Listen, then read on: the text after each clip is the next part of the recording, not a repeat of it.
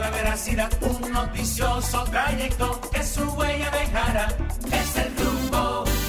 Buenos días República Dominicana y buenos días al mundo. Está al aire otra entrega de su espacio El rumbo de la mañana y estamos aquí en vivo eh, desde ahora hasta las 10.30 con los principales análisis, comentarios y entrevistas del acontecer político, económico y social de República Dominicana y a nivel internacional. Hoy tenemos un programa especial. Ya ustedes, la gente que nos están sintonizando como cada día por YouTube, madrugando, están viendo algunos rostros diferentes. Eh, hoy tenemos un programa con tres invitados especiales que van a estar con nosotros en el día de hoy analizando y debatiendo, ya que algunos de nuestros compañeros habituales tienen algunos compromisos eh, de fuerza mayor fuera del país. Y estamos hablando nada más y nada menos. Yo ni debería presentar esta figura, porque ustedes, ustedes lo conocen. Miren ese, esa figura que está a mi lado, uno de los más connotados abogados de este país. El mejor penalista de este país. Es, es, un tipo duro, duro. El mejor penalista de este país. Que si lo dejan hablar, usted supo, ¿verdad? Lo único que le bueno, él no tiene partido, pero en sus argumentos se escucha medio inclinado. Allá en la otra esquina, en la otra esquina, como decía en la lucha libre, un popi que salió del almirante, un popi del almirante, eh, eh, un, un, destacado economista, analista, ustedes lo conocen, Israel Álvarez, este señor que está aquí a mi izquierda, que yo le presenté primero. Eh, Mira, hasta, un lapsus he tenido. ¿Cómo es que usted se llama? Que, a mí se me olvida. Israel Abreu. Yo soy Israel Abreu. El que está aquí es Valentín Medrano. Valentín Medrano. Este. Y mi hermano Josué, que es un hombre del PRM. Señores, ustedes saben que yo iba dándole funda aquí a los PRM y a todos estos tipos, a toditos. Óyeme, Valentín, de los tipos más talentosos que tiene el PRM, ese señor que está sentado a mi derecha, desde el punto de vista del análisis, de la profundidad, de, todo, pero de todo. y, entonces, y, entonces, y entonces, profesor, el y entonces esos PRPistas no lo visibilizan ese tipo. Por eso que te digo que hay que seguir. Si tú le estás dando por esa palabra. Señor, es una cosa increíble a Josué, yo lo veía dándole funda. En la antigua casa suya, profesor. Sí, ahí fue que empezamos. Y fajado, ahí, ahí, ahí, ahí ganaron. Y mira. Escúcheme, No, no, yo estoy, bien, yo estoy bien. buenos días, buenos días, ¿cómo están? Señor. Bien, profesor, miren, un privilegio para mí estar acompañado de estas estrellas que en el día de hoy nos llaman los suplentes, pero, pero definitivamente. Qué barbaridad. Un equipo de grandes ligas. Ah, llegó. Agradecer. Llegó mi sobrina. Llegó la. Agradecer a la audiencia. Llegó mamá y no Margarita.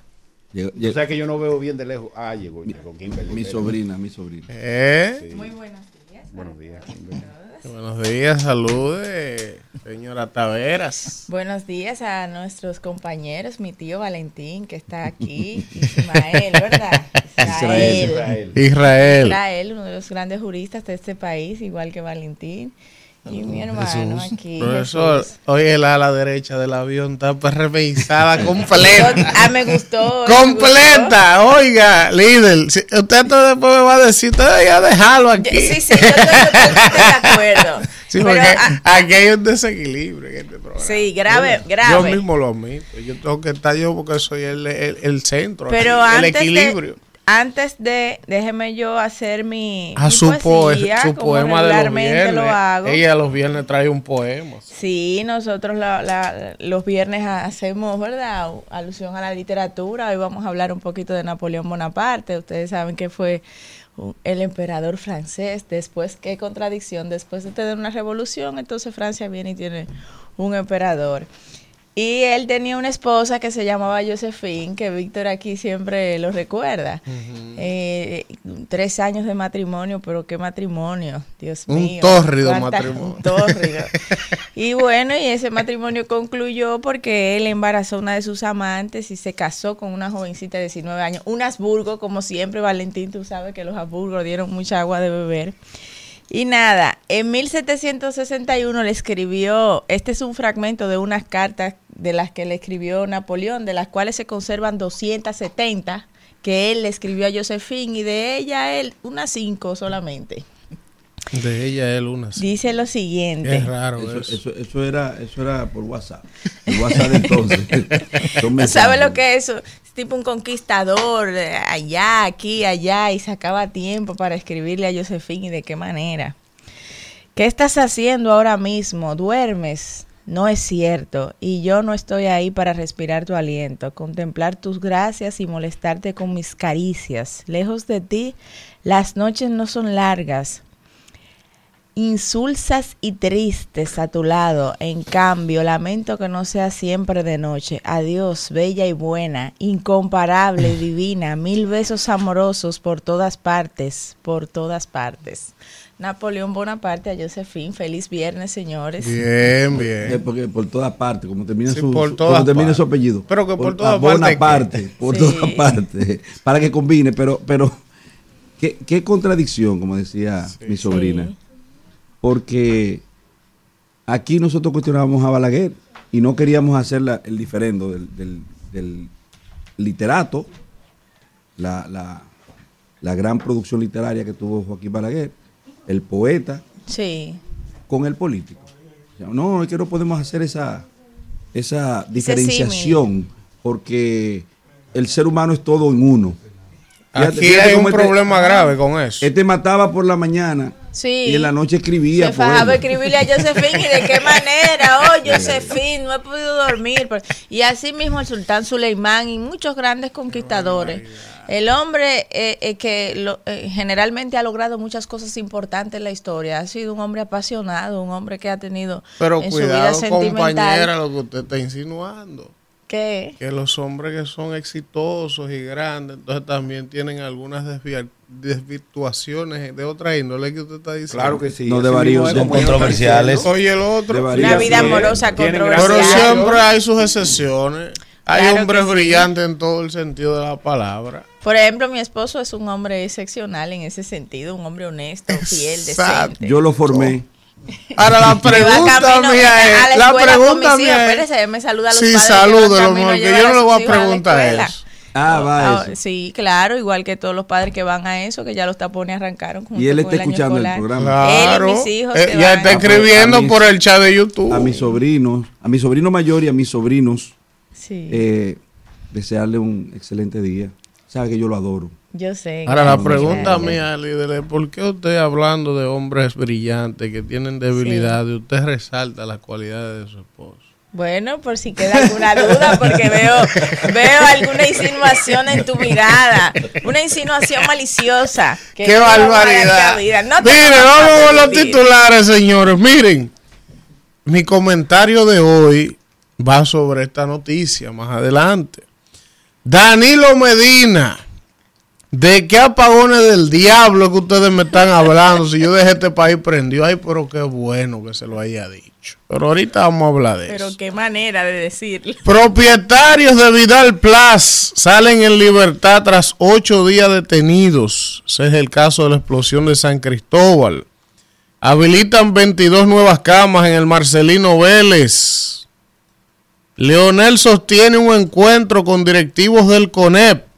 Señores, los ejecutivos del CONEP fueron ayer a la Funglode hablar con Leonel. Me imagino que se reunirán con el presidente más adelante. Ya fue una, representación de los industriales también esta semana hablar con Abel.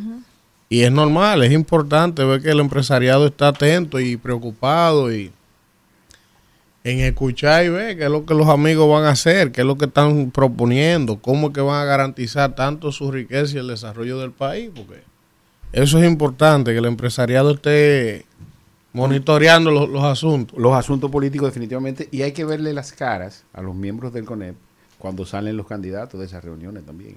Atento, profesor. Ajá. Estaban muertos de risa en esa reunión. Es la de Lionel. Sí.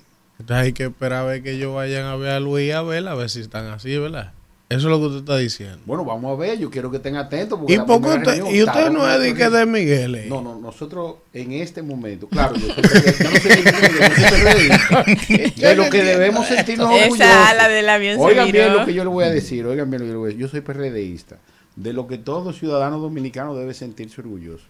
Padre y madre de la democracia. De donde han salido todos los líderes de República Dominicana. eso, eso- ¿Alguna Lo que eso- fue en el eso lo quitaron ya. No, y Ustedes- han seguido saliendo. Lo que fue en el Napoleón pasado. fue Ustedes- ustedes se- la revolución también. ustedes se En- van a pasar. la Ustedes se van a pasar como. Pero ustedes, ustedes ahora. Ustedes ahora van a pasar como Sergio Vargas. 1986. No, porque el PRD, no, porque el. PRD fue el centro de avión lucha. ¿Y quién ha dicho que no? No. Ah, bueno, pues. No, no, allá están diciendo que no. El No, porque no salimos. Miguel no votó No, no, no. y se quedó solo. Ay, pero, pero Dios mío. Yo te dije. Yo te dije que es un gallo bueno que yo he traído Miguel aquí. no votó a nadie. Pero, Fueron pero, voluntariamente. pero, pero lo, lo menos que nosotros podemos hacer. no tuvieron agallas para defender como. Me permite, doctor. Creo que lo menos que nosotros debemos hacer es tratar de borrar el- el- la historia. Eso no conviene a nadie. Eh, de hecho, la formación que ustedes tienen y el líder máximo, hasta que ustedes escogieron ahora a, a Luis Abinader como líder, cosa que yo no entiendo, eh, eh, el, el símbolo, el ícono en términos de liderazgo fue el doctor José, eh, José Francisco Peña Gómez. Y yo no conozco un solo discurso de José Francisco Peña Gómez hablando del PRM. Yo. Entonces, ustedes son hechura de lo que fue el PRD y de la ideología que sembró en él nadie lo está Juan negando, Bosch. doctor. Juan Bosch, porque también es otra cosa que se desconoce. Juan Bosch es fundador del, Del Pero PRD. Bosch fue el fundador del PRD, del PLD y es la, la figura de liderazgo ideológico de la Fuerza del Pueblo. quiere- y sin embargo, Leonel la es la máxima expresión del neoliberalismo en este país Pero y de un capitalismo digo- salvaje, digo una cosa. siendo antítesis de Bosch. El, el- el- el Capitalismo enfoque de lo que. Valentín, de lo que Valentín dice, yo le doy un giro. Yo tengo una objeción. Al PRM yo le tengo una crítica y creo que parte de los problemas como organización, que todos la tienen, todas las organizaciones tienen su problema, pero parte de los problemas fundamentales del PRM de hoy precisamente son por causa de haber renegado esos orígenes peñagomistas. O sea, el PRM es verdad que PRM moderno debió renovarse como lo hizo, caras nuevas, gente joven, perfiles de pop y todo esto. Eso, eso funciona y conectó. Ahora, eso debió ir calibrado sin abandonar tus orígenes y lo que le dio aquí esencia histórica a lo que fue el gran PRD. Ya lo O sea, es- esas luchas, la vaina, esa ideología socialista, socialdemócrata. Entonces yo siento que ellos han extirpado eso y Pero- por eso cambiaron que- tienen situaciones, Sí, tienen Pero sin embargo, Elvin no ha sido así en la forma de gobernar, porque este gobierno ha tenido un corte socialista, ha invertido en la gente, en el lugar donde vive la gente, mejorar la calidad de vida de la gente, se ha mejorado y Pero eso es respaldado a verdad, la sobrina. gente que Eso, está... eso- eso es cierto. Yo, yo tengo una objeción. Bueno, pero hay planes, hay como una la No, yo- objeción. yo- 24. es una pregunta sencilla. Elvin. Yo tengo una objeción. ¿Cuál es, mi Sí? ¿cuál es la objeción? ¿Por qué mi tío yo no puedo aquí? Me, No. Agredirlo. me No, no, pero, pero yo no sé cuál es el papel que yo debo asumir aquí. Si el No, de no, no, el- de el- Cruz o el de Manuel. No, el de Valentín Medrano. El de Valentín Medrano. Miren, dice aquí que la producción de agua en el Gran Santo Domingo se normaliza. Hospitales tienen ingresados a más de 200 pacientes por dengue. Concluye, qué barbaridad, qué raro esto. Concluye sin acuerdo una reunión entre las autoridades dominicanas y las haitianas en Juana Méndez. Oye, qué novedad. Sí, esto causó revuelo. Ay, pero qué bueno que me llegó esta noticia. Señor Medrano, yo quiero escuchar su opinión. Ah, bueno. Así la de él, la de él primero.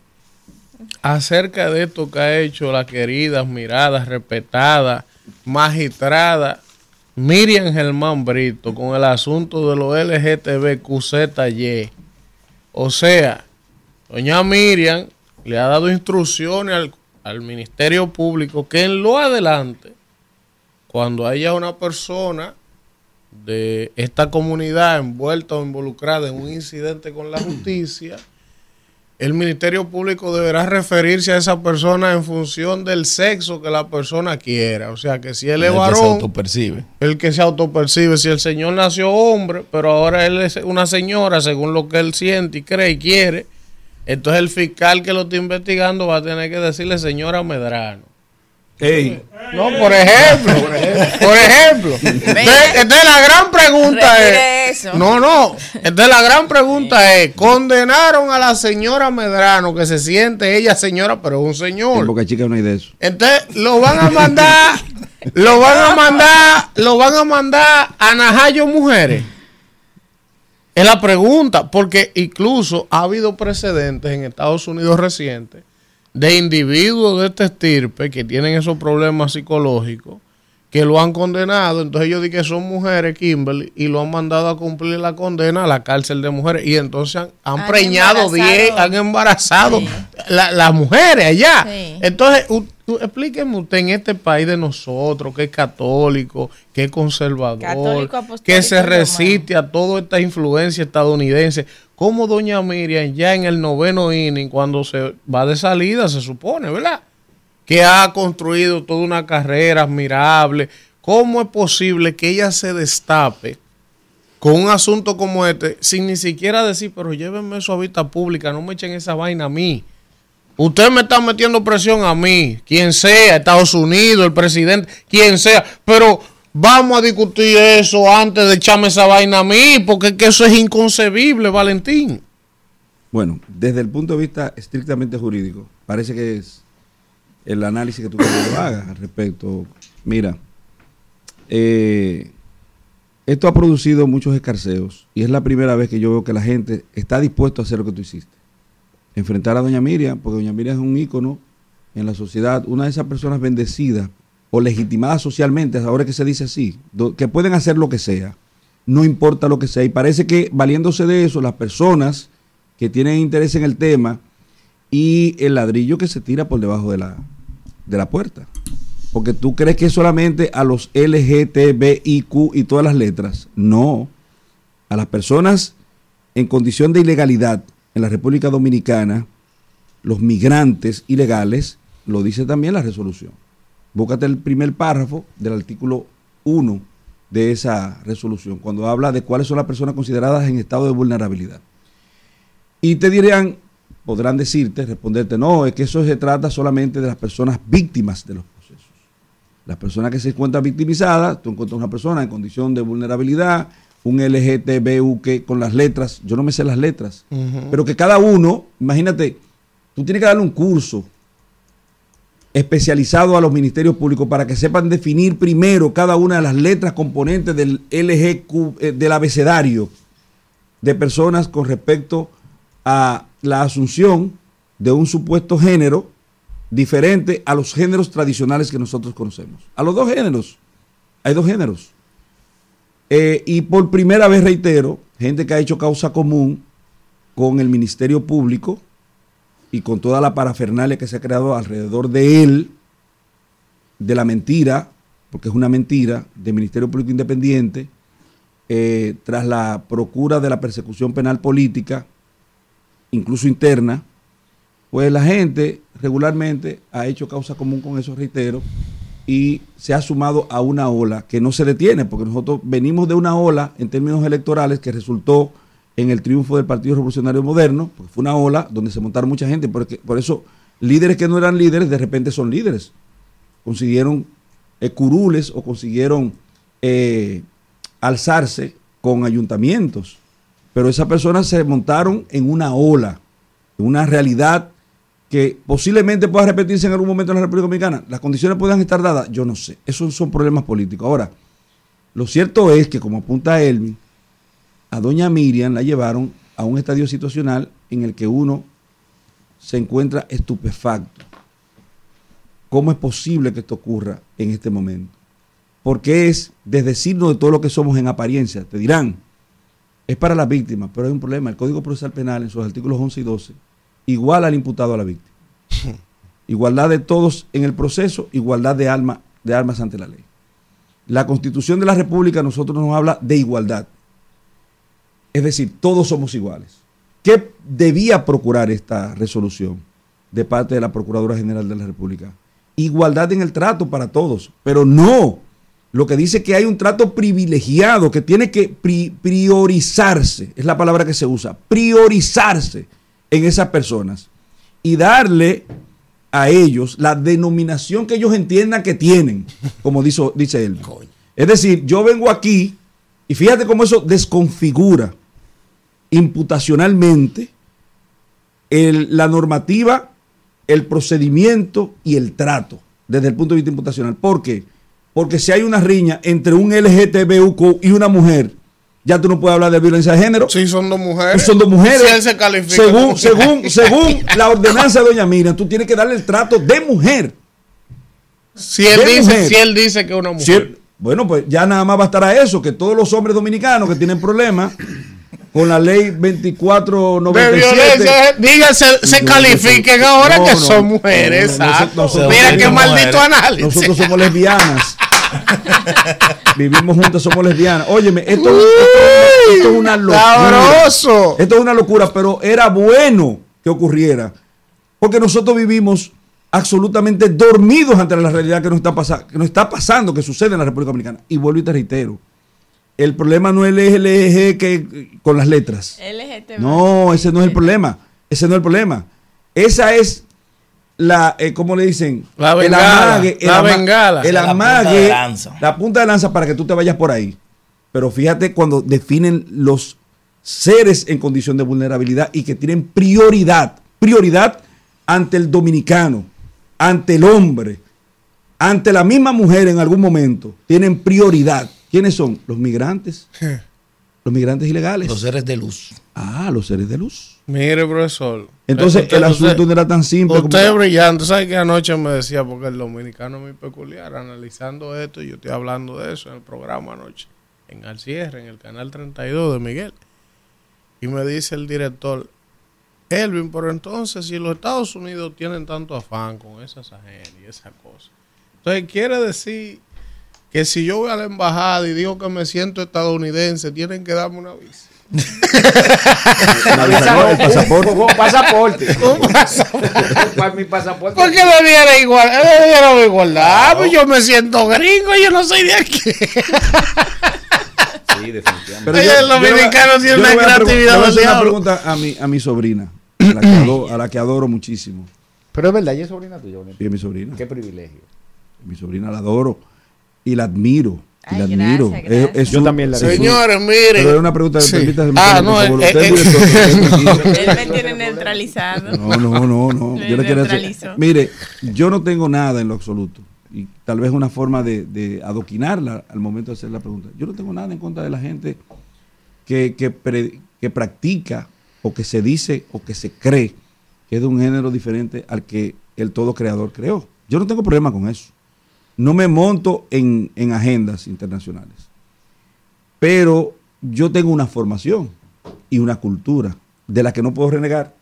Porque yo no puedo ahora decir, desdecirme de ser de Andrés Bocachica. Oye, oye eso. No Batey puedo de desdecirme allá, de de Batey, de, de mi pueblo. Y lo que eso en términos culturales y formativos de alguna forma me sirvió, cómo me alimentó, cómo me formó, qué hizo de mí como producto quizás no terminado, un producto quizás en ciernes o un producto que está Sí, pero, pendiente. pero la esencia del perfume de ahí. Exacto. Yo, no, yo no puedo, yo no puedo de- de- desdecirme eso. Tengo que mejorar cosas, normal. ¿Por qué? Porque no todo es bueno. Y hay, hay eh, eh, prejuicios, por así decirlo, que nosotros tenemos que tenemos que salvarlos. Porque la educación nos enseñó que no eran buenos. Ahora, usted es capaz, mi sobrina, de ser invitada por una pareja de gay, casado, un hombre con otro hombre, ser invitada co- como familia a participar con ellos en una cena y usted ir con todos sus hijos. Séame honesta. Usted va con sus hijos a exponerlo a eso. Yo quiero, yo quiero que alguien me diga si es capaz. Mira, Bueno, yo, Yo, le voy yo a decir tengo la verdad. problemas con ese tema. El otro Yo- día aquí yo hablé de eso, pero oiga lo grande. ¿Para qué dejemos ese tema? Yo, no, no, pero yo, yo déjeme responder. Eh, Sí, sí, Permita. tío. Sí, yo le voy a responder, mi tío. Y le voy a responder porque ese mismo pleito lo tengo yo todos los días en mi casa. Porque su sobrino está hecho como usted. Sí, Al bebé nosotros no le podemos poner algo que no sea azul. Eso, no se quedar- eso está raro. Eso tiene un es chiste rosado, no le ponga eso. Ese es mi sobrino. Y eso es una cuestión. Miren, eh, líder, vamos a eso Yo- por ya ahorita. paso, está eso por ahorita, que el otro día me puse yo a hablar de esa vaina aquí, con esa misma ideología que usted tiene, yo la comparto. Mm. Oye, ¿usted sabe lo que pasó? Yo hice un comentario aquí a esta hora de eso. Y en la tarde hubo un joven de la comunidad que se siente en esta misma silla que cogió este micrófono. Y no, porque aquí en la mañana. Digo, pero qué barbaridad es. Lo pero, tiraron eh, con yuca. Digo, Sencillamente esa ola, Gracias, bro. que es una tendencia y una campaña internacional, es la tergiversación de la ideología liberal. Cuando uno le ve a Rodrigo Llano, el becario del Partido Liberal Colombiano, duro, te establece entre 150 años de, ideología liberal, Sí.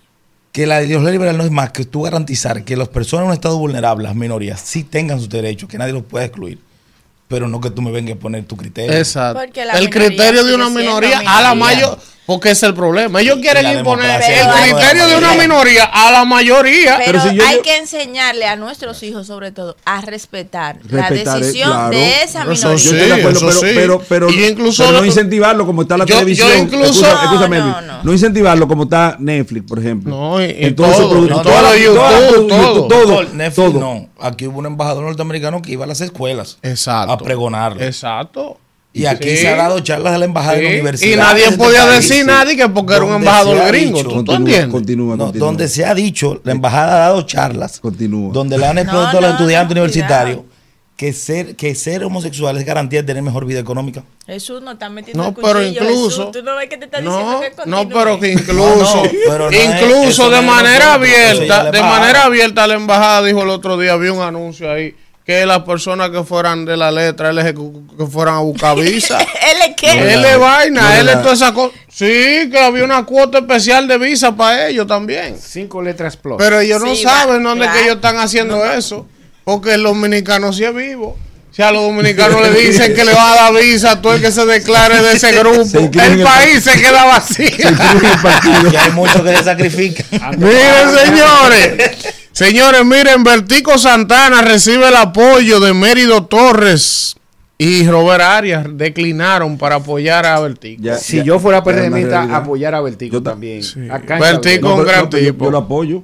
Amigo mío. Sí. Miren, dice aquí eh, que el presidente seguirá con su agenda. Comisión de Hacienda de, de la Cámara de Diputados. Mire, con su, su agenda de actividades políticas. El que presi- ah, pero cuando que- yo estoy hablando de las actividades políticas del presidente, usted está boicoteando. ¿Usted ve? Es que- ¿Usted ve? Eso, ah, eso porque yo vine. Ah, es eso fue que usted vino. Siga ahí. Ah, pero entonces el día que yo pienso que yo me voy a relajar aquí, voy a estar No, usted por lo menos tiene un poco de ayuda hoy. Manuel, sin Danira.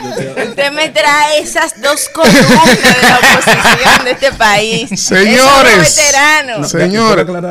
Bueno. Jesús por lo menos te trajo a ti. Eh, que mi, tú- so- mi sobrino, usted sabe que yo no soy oposición. Yo, yo tengo una, una oposición Gracias a directa. Dios. No, usted no, es de la oposición. Gracias a usted Dios. es la oposición. pero- usted solito. Pero si me permiten aclarar, porque no quiero que se, se me adoquine. No, no hay que, usted no hay que adoquinarle Pero nada, permítame, porque jefe, su, su pero- ideología habla por No, usted, jefe, sus jefe, planteamientos. Jefe, jefe, le puedo, le puedo derribar todo lo que usted está diciendo aquí sin Esos problema. castillos son así. Porque ella sabe, ella sabe, ella Ah, sabe. Castillo. Permíteme, lindo, ella sabe Ese hijo de José, que la, la única vez que yo he militado políticamente ha sido debajo de la dirección de Josefa Castillo y después de Eddie Olivares, conjuntamente.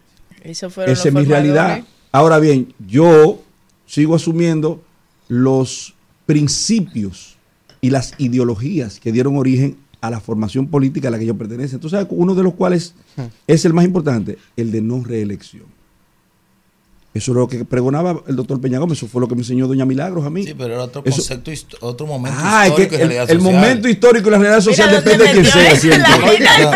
siempre. va a cambiar dependiendo de quién sea. Oye, cuando era Balaguer, era maldita. No, cuando era Leonel, era maldita. Cuando Bueno, era Danilo, pero, era maldita. doctor. Solamente cambió a Luis Abinader y ya dejó de eh, escuche su compañero. en la noche usted está con Miguel Guerrero aquí, ¿verdad? Dígale, Jesús, dígale. En la- comparte en la- cabina. En la tarde. En la Él- tarde. en la tarde. Él tiene un buen libro, se llama Crónica de una transición fallida, 78-86. Lo estoy leyendo. lo estoy leyendo. Bueno, No es la misma realidad ni es la misma sociedad, la, la de hoy, que la del 66 cuando empezó Balaguer los 12 años. Una pregunta, ¿cuándo Y cambió? no era el mismo discurso. solamente Incluso don pero- Antonio Guzmán terminando una dijo sola- no voy a la repostulación. Una, una sola pregunta, doctor. ¿Cuándo cambió? Porque yo quiero saber exactamente cuándo fue el periodo que cambió, porque días antes de que el presidente de la República asumiera cuando todavía era candidato, hablaba de la maldita reelección. Yo quiero saber exactamente cuándo fue que cambió. Bueno, cuando Danilo Medina cuando lo juramentaron, se en Juan Dolio. Isidro. Y 32 personas Vámonos, Isidro, vámonos, vámonos. vámonos. Señores, y vamos a empezar con el bloque de los comentarios, iniciando por nuestro coordinador, Elvin Castillo, cuando son las 7 y 32 de la mañana. Bueno, bueno, gracias Kimberly, gracias a toda la gente que se mantiene en sintonía con este rumbo de la mañana, cuando son las 7 y 32 minutos. Miren, yo en el día de hoy voy a ver si el tiempo me da para tocar dos temas, ambos son sobre el PLD. Tengo tiempo que no me refiero a los amigos del PLD. Pero antes de yo referirme a mi comentario, yo quiero que Kelvin, ¿verdad?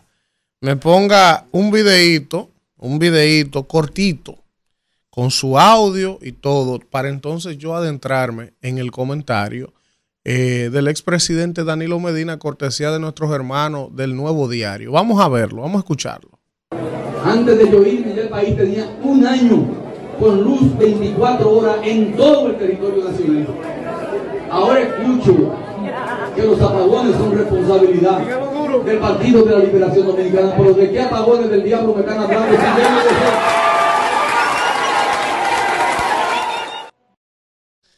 Señores, el que dice lo que no debe, escucha lo que no quiere. Todo el que sigue mi carrera y sigue este espacio diariamente sabe que por razones de criterios, yo he tenido marcadas diferencias con el presidente Medina en algunos aspectos y con algunos dirigentes del PLD por la forma en la que ellos abordan y ven algunas cosas en política. Ahora, si se hace un acto de justicia desapasionado y objetivo, hay que reconocer, señores, que en la gestión de gobierno de Danilo Medina el problema de la generación y el suministro eléctrico estaba prácticamente solucionado en este país había muchísimos circuitos 24 horas, los apagones no eran de más de 3 horas donde habían apagones o 4. Y yo no tengo que venir a decirle a ustedes porque ustedes vivieron ese proceso. Eso fue el otro día. Aquí desaparecieron, señores, los apagones en los barrios populares por apagones. Eso no se veía. Y es la verdad. Pero también es verdad lo que Danilo dice. Es verdad porque yo lo recuerdo y viví ese proceso. Cuando Danilo ganó la presidencia en el 2012, fue y se sentó con los generadores eléctricos. Fue una de las primeras reuniones que Danilo hizo. A pedirle a los generadores eléctricos, decir, señores, ustedes tienen años forzando a un país pobre como este a pagarle un déficit todos los años de 1.500 millones de dólares, dando apagones, con planta con combustible carísimo, con una luz cara y deficiente. Este país no va a avanzar, no va a ser competitivo.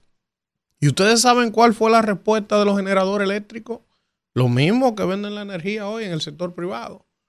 Que esa planta eran de ellos, en pocas palabras, y que él no tenía planta para estar viniendo a inmiscuirse en un tema de un sector. Entonces, ¿qué hizo Danilo?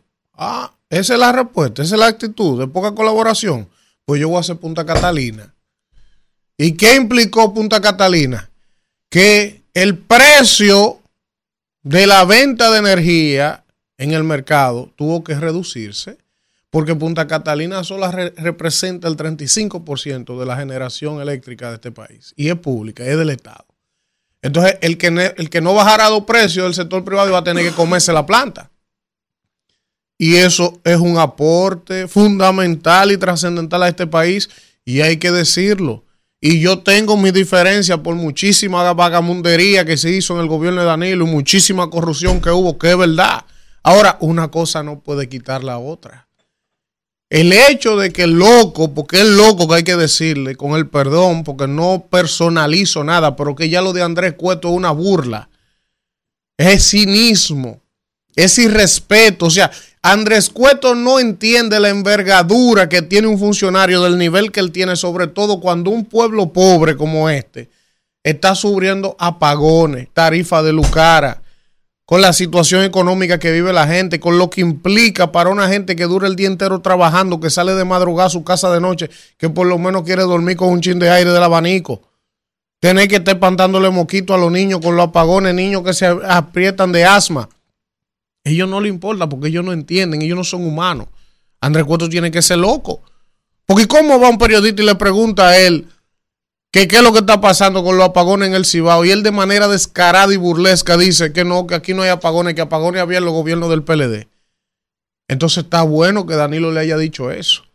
Y esas son las tipos de cosas también, porque yo sé que Andrés Cueto quizá hizo un trabajo político, que un dirigente importante en Santiago, que el presidente le debe una cuota de poder, pero presidente, ese es el problema, que usted tiene en muchas instituciones un, un, grupo de locos que ni dan resultados, viven cada vez que hablan metiendo la pata, no son eficientes y usted lo deja. Entonces, yo quiero decir que el presidente tiene buena intención, que el presidente quiere hacer la cosa bien, que los malos son cuetos y, los funcionarios, pero si usted lo deja y ve lo que pasa y no toma decisiones, mira cómo está Miyagi en educación desde que llegó hace un año. Mira cómo está. Cada vez que ese señor sale en los medios es un escándalo. Un escándalo pero es dueño de una universidad privada, pero tiene choque de interés en el sector, 1.200 millones de libros por un lado votado, que ellos cuántos millones por aquí, un escándalo allí, y el presidente no dice nada. Entonces, al final, al final, yo aplaudo que Danilo haya dicho esa vaina como la dijo. Primero porque responde a la verdad, aunque mucha gente no lo quiera admitir. Porque este es un país, señores, lo que Luis ha hecho, por ejemplo, de la forma que usted quiere evaluarlo, de la lucha anticorrupción, eso que se empezó, que tiene cosas que se le pueden criticar, como el tema de que siempre van a pedir 18 meses de prisión preventiva, pero como, como el fenómeno como tal, es importante lo que Luis hizo, porque aquí había que poner un coto, aquí había que ponerle un límite a esa vaina. Y eso es un aporte que Luis, la visión de Estado que él tiene, le hizo al país. Yo no puedo ser mezquino y no reconocer eso. Ahora, los PRMistas no pueden ser tan mezquinos porque los PRMistas no vinieron de Marte. Los PRMistas medio, alto y bajo del PRM, los dirigentes vivían en este país y saben que los apagones aquí se habían acabado para que ahora estén estos tipos hablando disparates, diciendo que, que eso es culpa de que el gobierno pasado no hizo lo que tenía que hacer. Mentira. Este país estaba prendido y había energía suficiente. ¿Eh? Y yo recuerdo que una de las modalidades que se utilizó para hacer los circuitos 24 horas era que todo el que quería que en su sector fuera 24 horas, la sede le decían, coordínense con la Junta de Vecinos y los comunitarios, que si pagan todos sus servicios, automáticamente entra el programa ahí. Y la gente empezó comunitariamente a organizarse, a hacer levantamiento para que todo el mundo pagara su factura y su asunto, para que el barrio o el sector o el ensanche lo incluyeran en los programas 24 horas de energía. Y así funcionaba. Entonces, eh, esa arenga, ese, ese exabrupto, si se puede decir que tuvo Danilo ayer en una intervención, válido. Es correctísimo. Está bien hecho, pero además es una arenga que empodera no solo a los seguidores de su partido y de la oposición, sino que ese tipo de estupideces como la que hizo el señor Cueto provoca que hasta los más acérrimos rivales de Danilo y del PLD cuando oyen esos planteamientos, dicen, mira, yo no quiero saber de ese tipo, pero en eso él tiene razón. Y eso en una campaña electoral es muy peligroso. Isidro. Regresamos en este rumbo de la mañana, señores. Este programa fuera del aire está maduro. Danira, Víctor. Ahora mira, yo sé, yo sé, Kimberly, que si hay un tipo que está sufriendo, no tenga esta cabina, oye, Alfredo. oye, Alfredo, si hubiese topado con ese comentario de cueto, mira. No, yo estoy segura que el lunes, cuando él regrese. No, que él no puede venir a hablar de eso, porque ya eso va a fiambre, eso va a ser fiambre. No tiene que ver él lo retrotrae. Y una introducción para que la gente se vaya para allá. Señores, él va a mandar una nota de ahorita. Miren, vamos a hablar, vamos a hablar con la gente. Con la gente temprano, vamos de una vez. Buen día, ¿quién nos habla y de dónde? Buenos días, buenos días. ¿Quién habla? Eh, a los nuevos, eh, a los nuevos del elenco tienen el privilegio de estar escuchando al interactivo que no pide ni el lambón ni sea el león del Bronx. El León. Sí, Del Bronx. Gracias, León. Señores, pero eh, ayer yo viendo a Farideh Raful, lo único que le pasó a esa señora fue llorar, implorando a Luis Abinader y al PRM. Pero son ellos mismos que quieren serviciar el paro y, que, y qué es lo que ella quiere. O, ella no puede vivir que no sabe la política. Ahora, dijo, dijo Rainieri que ese invento del gobierno de Pedernales, eso nunca se va a parecer a Punta Cana porque tendrá que esperar años, años, muchos años para desarrollarse. Bueno, León, pero por algo se Pero empieza. claro, Oh, así claro, empezó Punta Dios Cana, León, ¿y qué? palo si no es que tus peledeístas son terribles. Buen nada. día. Ya. días, ¿cómo están ustedes? ¿Quién nos habla y de dónde? Durán de Herrera. Oh, Durán, adelante. Tú sabes, hermano, que cada. El, el, el país le entrega al PR de, de la M este, el, el cinco años, normalmente, y él lo saca. Porque viene una nueva generación que no lo conoce y ellos lo engañan y vuelven y votan. El país retrocede esos 20 años. y entonces volvemos y nos recuperamos. Ahora, hay un daño que este hombre le está haciendo al país en el aspecto migratorio que no tiene vuelta atrás. Es irreversible. Buen día, ¿quién nos habla y de dónde? Buenos días, buenos días, confesor Martínez del Almirante. Adelante, confesor. Mire, imaginémonos que hay un juego de pelota y el sirve. No hay posibilidad de ganar el juego. El problema es que Abinader no tiene capacidad para dirigir este país. Anda da- llega un presidente que dice que es un logro arreglar cuatro escaleras del metro que la encontraron todita buena y al año y después presentan como un mérito que ya nada más le faltan cuatro por arreglar. Buen día. Buenos días, bendiciones, Edwin. Cinco días por entrar a este programa. Luis Hotel. A ver, a- sí, a- oye, entrábamos hasta cinco veces antes, eh, un día, y ahora está difícil. Gracias. ¿Cómo es, Luis? El mejor equipo del pueblo. Una cosa, mira, ese señor confesor Martínez, lo que está diciendo es la verdad. Luis Abinader no tiene la mínima capacidad para dirigir la nación. Mira, él es jefe de la policía, él es jefe de... Oye, yo no entiendo qué, qué, qué incapaz lo de este gobierno. Mira lo que le digo que se le ha armado en la frontera por su incapacidad de gobernar. Y los rapachines que tiene que están llamando, que ni hablar saben, de interactivo, que dejen de estar llamando, que aquí no se iba la luz, no se iba la luz. Oye, ¿cómo es? Que- No, ellos llaman. Oye, ¿cómo es, no Valentín? Hemos cogido cuatro llamadas. ¿Tú has oído? Cuatro ráfagas. Son intolerantes. Pero si entran dos PRMistas diciendo, no, que el pre- de una vez dicen, eso es interactivo pago. Eso están trabajando. esa- Buen día, ¿quién nos habla y de dónde? Desde Newark. Desde Newark, New Jersey. Adelante, hermano. Oye, cuando la, cuando los políticos empiezan a tratar de prestigiar el árbitro, la Junta Central Electoral, es porque tienen miedo de perder. Ya empiezan a patalear desde ahora porque saben que van a perder. Eso es todo. Bueno. Buen día, ¿quién nos habla y de dónde? Hola. Se cayó eso. Buen día. Elvi, a Kimberly, Danira Caminero, un abrazo.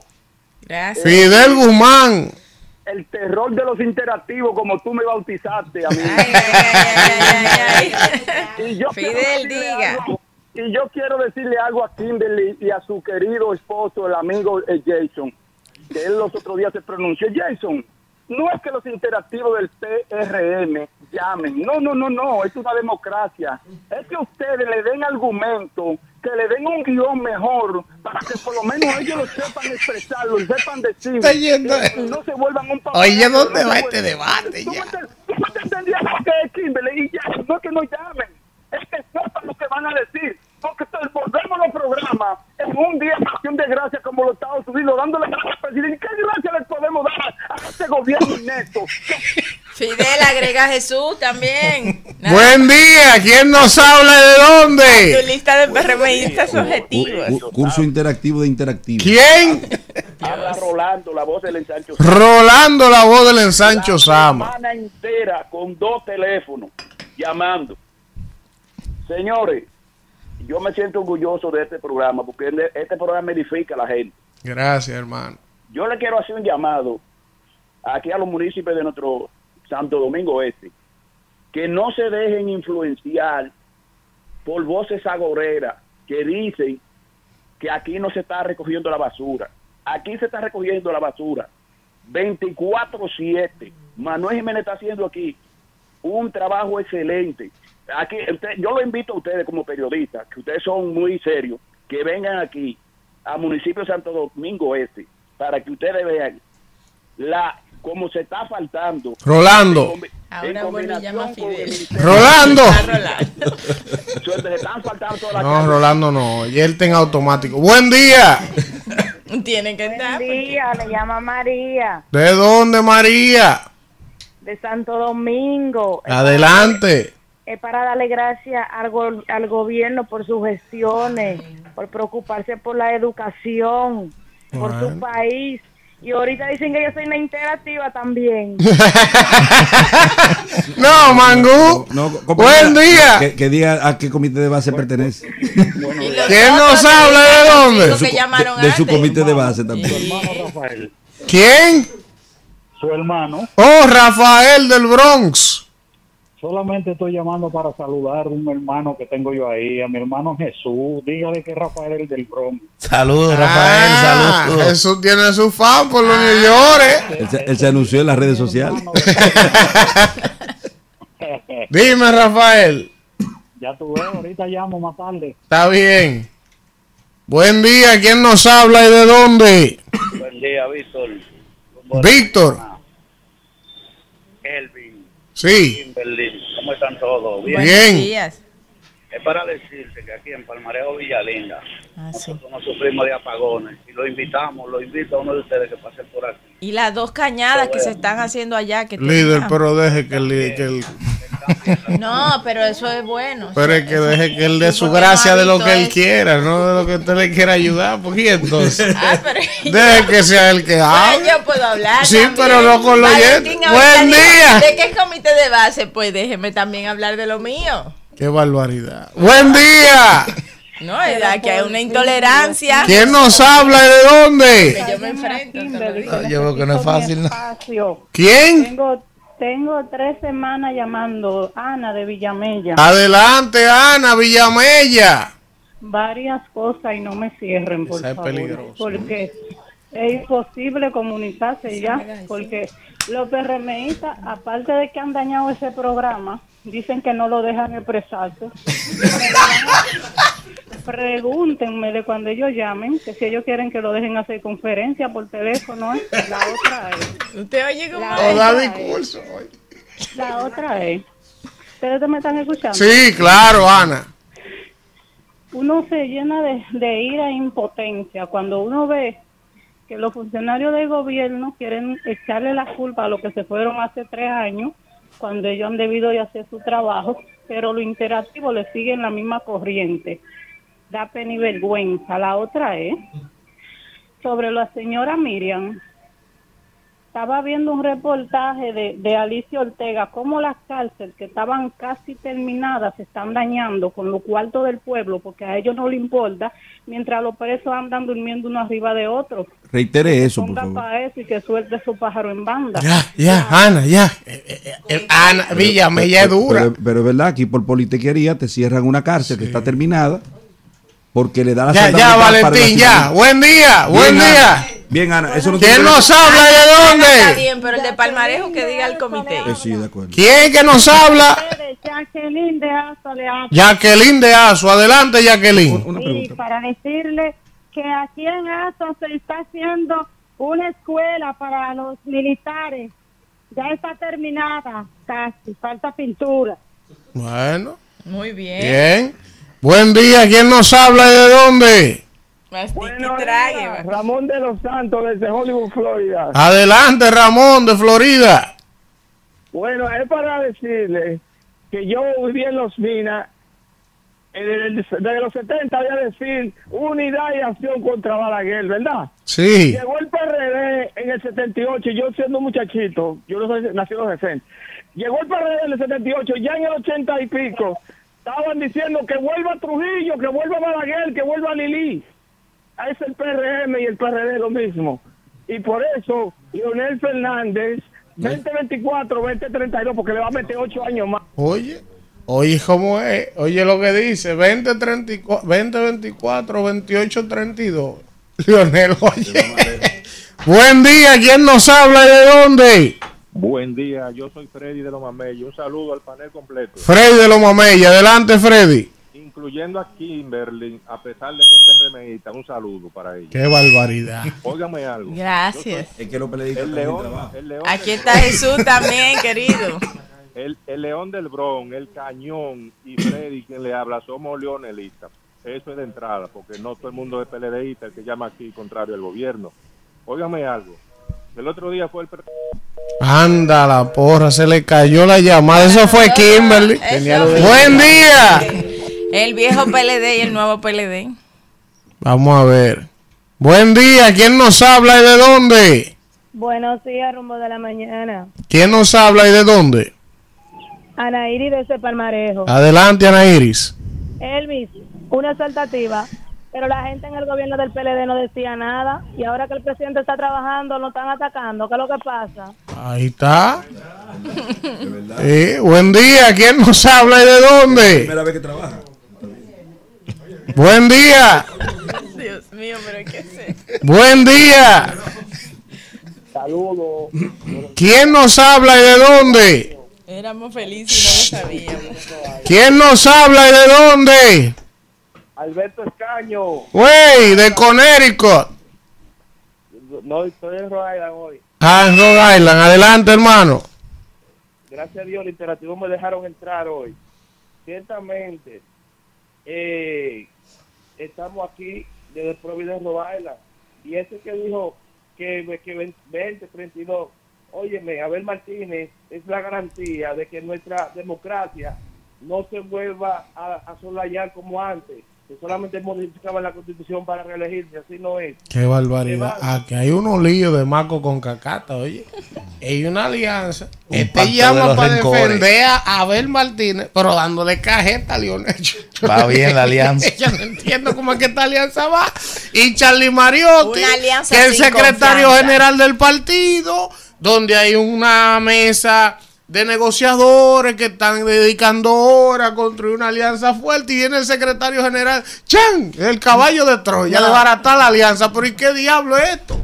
Mi padre querido lo dije el otro día, Ramón Alburquerque. ¿Qué? Él habló de esa alianza, Ramón. ¿Qué fue Claro, que dijo? que dio un Ah. ¿Qué fue lo que dijo la alianza? Un muerto político anunciando un funeral colectivo. Qué barbaridad. Buen día. Buen día, ¿quién nos habla y de dónde? Ah, pero, ¿y, y qué? Buen día. Buenos días, le habla Marta desde Santo Domingo. Adelante, Estoy Marta. llamando para hablar Elvin de la de la obra que inauguró el presidente ayer en San Juan. Yo Adelante. veo muy bien esa inauguración porque le dará fuente de empleo a ese pueblo, a los a las personas de ese pueblo. Asimismo, el señor presidente que se siga acordando de los pueblos olvidados, que construyendo obras así podemos echar hacia adelante. Bien, mira, eso que dice ella es importante. Ayer se inauguró Sí. en San Juan de la Maguana una, un parque de zonas francas. Sí, Y claro. eso lo que genera empleo, dinamismo. Ahí está Ulises Divisa. Rodríguez. Ulises Rodríguez. Ha hecho un gran trabajo, el próximo alcalde de Santiago. Santiago, Ah, sí. yo lo dije aquí y de una vez dicen, no, está con el PRM. No, pues yo dije que Luis Alberto va a ser de Santo Domingo, ¿eh? Porque yo soy un hombre Ven objetivo. acá, ¿por qué que cuando usted habla algo a favor del PRM, usted tiene que disculparse? No, yo no a me disculpo, Santa? no, porque que la gente... tiene miedo, no, ¿eh? Hay- hay- miedo, hay que es que hay la que gente que te le- Es un ubica. comunicador independiente. no, pero hay que hacerlo, hay que hacerlo. Entonces, cuando, cuando ah, para nosotros los PRMistas, cuando te escuchamos atacar día tras día, minuto tras minuto, al gobierno y a los PRMistas, entonces nosotros te Sí, podemos pero ubicar aclare, también. aclare. Porque tú no, ahí porque no, lo haces hacen, tu preámbulo. lo hacen. Pero, Ah. pero sin embargo, los atacos día tras día. Ahora diga si los ataques son infundados, injuriosos. Totalmente infundados todos, pero venga. O sea, es mentira lo que yo digo aquí todos los Son días. infundados. Usted no me va a poner una querella. Aquí no hay respeto. Buen día. Muy buenos días, Elvis, Kimberly, ese panel de El pobre Cuetro. ¿Quién nos habla y de dónde? Le habla el Kraken de Pedernales. ¿Cómo? El ¿Cómo? Kraken de Pedernales. Wow.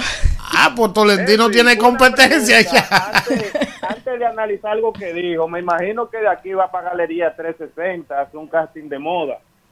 ¿Cómo es? Es el- usted va a hacer un casting de moda hoy porque es el flow en camisa. Ah, sabe, hoy es viernes, profesor.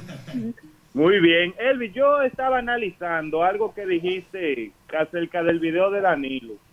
Y tú tienes mucha razón, o sea, tienes razón en lo que dices. Pero yo entiendo, analizando desde mi perspectiva, que un exmandatario del país no puede referirse de esa moda, de esa forma, de forma pública, ya que no te hace quedar bien porque entonces estaríamos viendo, con todo el respeto, un Hipólito 2.0. Entonces también eh, hay que reconocer que comparado este tiempo con el de ahora, antes no había tanta sobrecarga eléctrica. Ahora hay teleféricos, eh, una expansión del metro también. Cambio Y climático, el picos de presidente- calor. Sí, sí. Eh, Eso, técnicamente.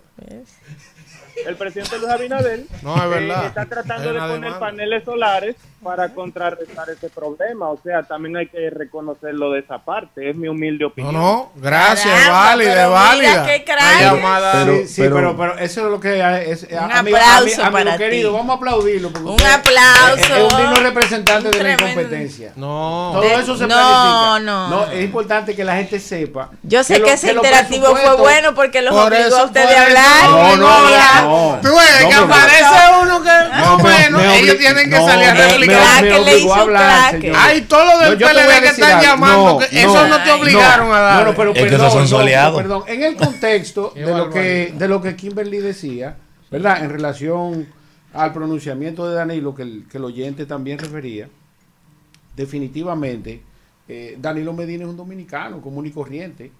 Lo único malo de lo que pasó ahí en realidad fue que lo grabaron. Pero la verdad, esa es, ese es el espíritu de todos los dominicanos, incluyendo a estos dos perremosos que están aquí. Porque a, a ellos les llegó la factura doble y se le está yendo la luz también. Me permite. Pues yo Esa estoy, es la dema- verdad. yo estoy demandando más del aire por la temporada de calor. Me permite. Pero entonces, to- oigan bien, la demanda de energía eléctrica. Me permite. Señores, por, que hay una por el crecimiento demográfico hay- se planifica. Ya, Ya, ya, Valentín, No, por el crecimiento frase. demográfico Breve, breve. solamente. No. Tenemos los grandes picos de calor, el cambio climático. mi so- mi la- sobrino. las Tenemos un gobierno que no planifica ¿Cómo tú planificas los efectos del cambio climático? Tenemos que acabar Hay con un la comité gente. de cambio climático que se hizo en el 2017 e investiga desde entonces cuánto se le asignaba a esa Ese- institución ese- para la planificación. Las mis- planificaciones no se hacen de la noche a la Ese es mañana. mi sobrino. Vamos a hablar de eso ahora. Ustedes tienen más de 10 años sin planificar Solamente decir nada. lo siguiente, mi querida. eh, solamente al Kraken decirle lo siguiente. Eh, está mal que haga la comparación. Crack, qué es- felicidades. No. Esas dos, eh, pusiste a esos dos juristas de este país, do- dos de los mejores juristas de este país, a responderte, mi hijo. Pero Bien. No, no, no, yo no le voy a responder. De Yo solamente le, le voy a aclarar algo. Solamente. Llama todos los Porque días. él dijo, él dijo que, y está muy mal que usted no defienda a Hipólito, mi sobrina, y usted también, porque es un uno de los líderes del PRM. Pero yo lo defiendo él- todos los días no, no, aquí no. porque ellos me lo atacan Pero todos los permito, días. cuando él dice que Danilo es un Hipólito 2.0, Al utilizar un término peyorativo. un término, es lo único que quiero, que quiero rescatar. Primero, que la comparación está mal hecha, porque si alguien tuvo eh, la condición de ilustrado en el ejercicio del Estado y tuvo uno de los mejores discursos de toda América o de Hispanoamérica, lo fue el doctor Joaquín Balaguer, ¿verdad que sí? Y él fue el de la frase, se hizo pupú fuera del cajón. Entonces, por estos exabruptos pequeños, usted no puede calificar a una persona ni denigrarlo. Bien, vamos, Y miren, también de la aquí- frase, el mal comido no piensa". Miren, está aquí en el chat de YouTube. Tenemos ahora mismo 778 personas conectadas con el rumbo de la mañana y está por aquí saludar a Cornelio Rodríguez desde Filadelfia. Está por aquí también Talí Estrella, Juan Mota, Jessica Jiménez, Virgilio Pineda nos saluda. Eh, Jaime Luciano desde Washington, Diome desde la Cruz desde Nueva York. Está por aquí Omar Guerrero, está Judith Blanco, Pedro Vizcaíno desde Suiza. Pedro, ¿por y dónde usted estaba? Es el embajador del pueblo de Galilea. Allá en Suiza está por aquí la señora Ana desde Santiago. el señor Ediclí Altemar Portes, Luis Cruz de Gualey en sintonía, también está por aquí Norvin Alcántara desde Valverde Mao, ese hombre del PLD. Está por aquí Raiza Aquino, como todos los días, en sintonía desde Zurich, en Suiza. Está por aquí reportando sintonía mi amiga Carmen Cruz, ese de la mía. Reyes Ortiz, está Joel Alexander Bello. También veo por aquí a mi amigo el Gallo Transporte de la zona oriental. Veo por aquí a Sixto Baez Monegro desde Nueva York, hermano. Y oigan quién, Jason García, Sí, el sí, papá de los pollitos. Mi amor, Está por aquí apoyándome. el señor Keyton García. También está por aquí Henry Paulino, eh, Farek Hill desde Ohio, como todos los días en sintonía con el rumbo de la mañana. Yo no lo puedo saludar a todos porque son 800. Pero gracias, gracias por la sintonía y por estar pendiente. Vamos a un contacto y regresamos con más del rumbo de la mañana. Rumbo de la mañana. Bueno, regresamos, regresamos en este rumbo de la mañana, en edición especial, hoy viernes 8 de septiembre del año 2023 y vamos a continuar con los comentarios y vamos con el comentario de la señorita Kimberly Taveras, Señora. con la señora. Señores, gracias por una oportunidad más eh, en este espacio de poder nosotros compartir nuestras ideas con la gente que nos escucha cada día. Hoy es viernes y eh, finalizando la semana vamos a venir un poquito suave hoy, dándole seguimiento a la noticia de Haití. Ustedes saben que, eh, como dijimos ayer y estos días, pues ha habido una gran tensión en la frontera del, de lado y lado, no solamente por el tema de, de la matanza de cuatro personas que son tres de la misma familia, madre, padre e hijo y un amigo que fue a visitarlo, sino también por la gran cantidad de gente que se ha quejado de que las bandas de Haití, en combinación con el crimen organizado que está de este lado, pues eh, tienen a las comunidades que están apostadas alrededor de la frontera en zozobra. Sino también que, como si esto fuera poco, eh, del lado de, de la parte haitiana, ¿verdad?, del río Masacre, pues se ha hecho un desvío para construir tomas de agua que ayer un diplomático, ex diplomático haitiano que estaba aquí, que nos visitaba, pues estaba diciendo de que eso no lo había hecho el gobierno, sino que había sido una iniciativa de los agricultores que estaban en los alrededores para irrigar sus productos y que lo habían hecho como una necesidad y violentando las leyes, pero que había, como hay hoy la situación de Haití, pues eh, poco control para ejercer eh, algún tipo de consecuencia, de régimen consecuencia sobre estos agricultores. Y ayer vimos que fue fallido el intento de diálogo, por lo cual la frontera sigue cerrada, lo que significa pérdidas multimillonarias para el Estado dominicano.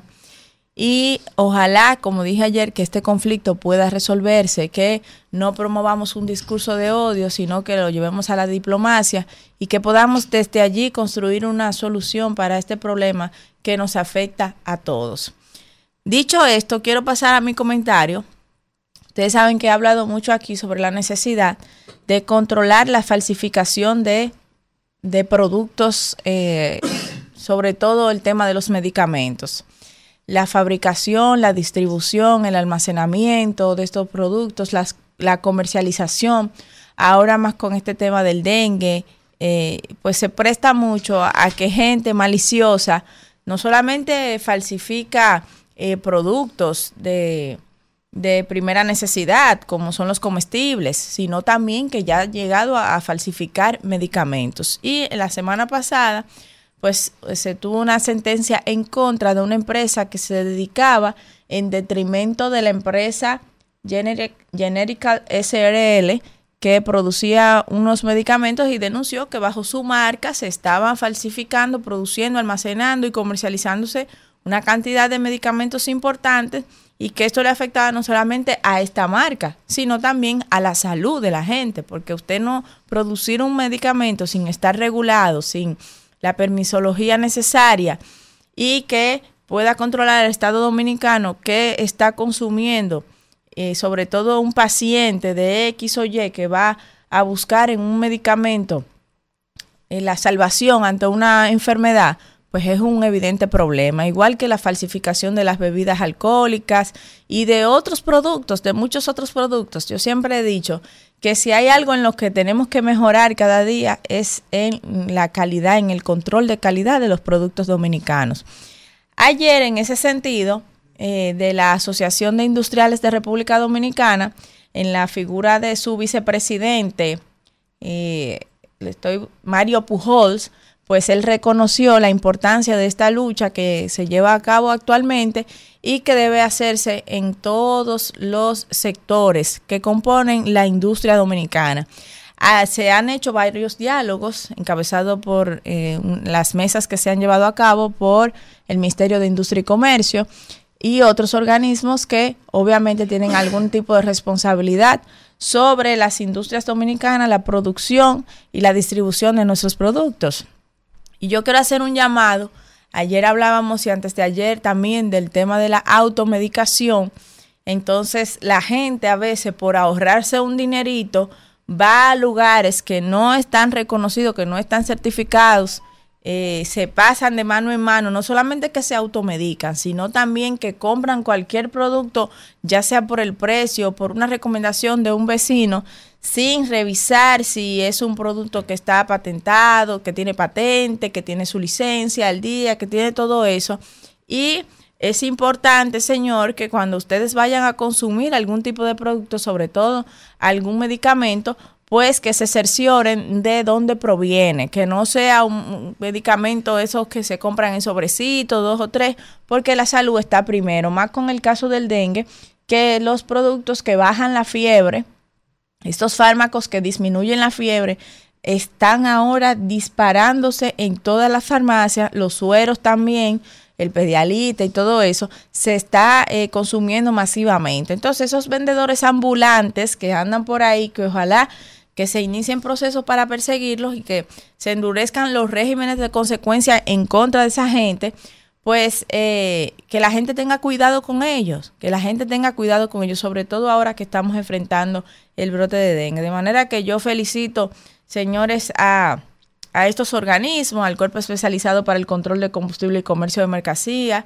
al SECON, a los organismos de investigación del Estado y al sector privado también, que han tenido estas iniciativas para poder hacer frente a esta situación que desde hace años viene causando estragos, no solamente para las marcas afectadas que se falsifican en sus nombres y, sus productos, sino también para los ciudadanos que sin saberlo, cuando viene a ver por estar consumiendo una medicina que se supone que va a contribuir a que eh, esa enfermedad pueda mejorarse, a su mejoría, pues lo que hacen es que están consumiendo en algunos casos el detrimento de su organismo y quién sabe si quizás hasta la muerte. De manera que eh, ahí le dejo el llamado a que eh, se puedan endurecer un poquito más las penas que existen por esta eh, falsificación de medicamentos y también por la distribución de los mismos y de otros productos que ciertamente, como es en el caso del alcohol,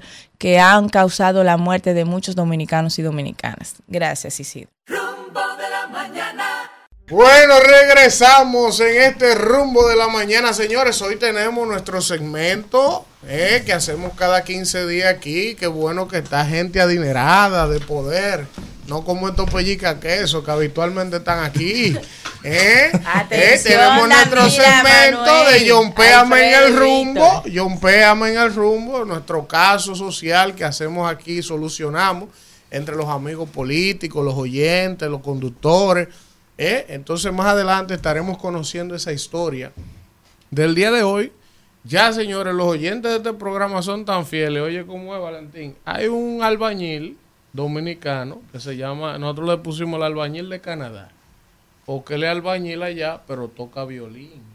Oh, no, pero... Y lee en demasía. Cuando ese hombre llama aquí que hace una exposición de cualquier tema, es una cosa terrible es un intelectual que le gusta pegar blog. Exacto.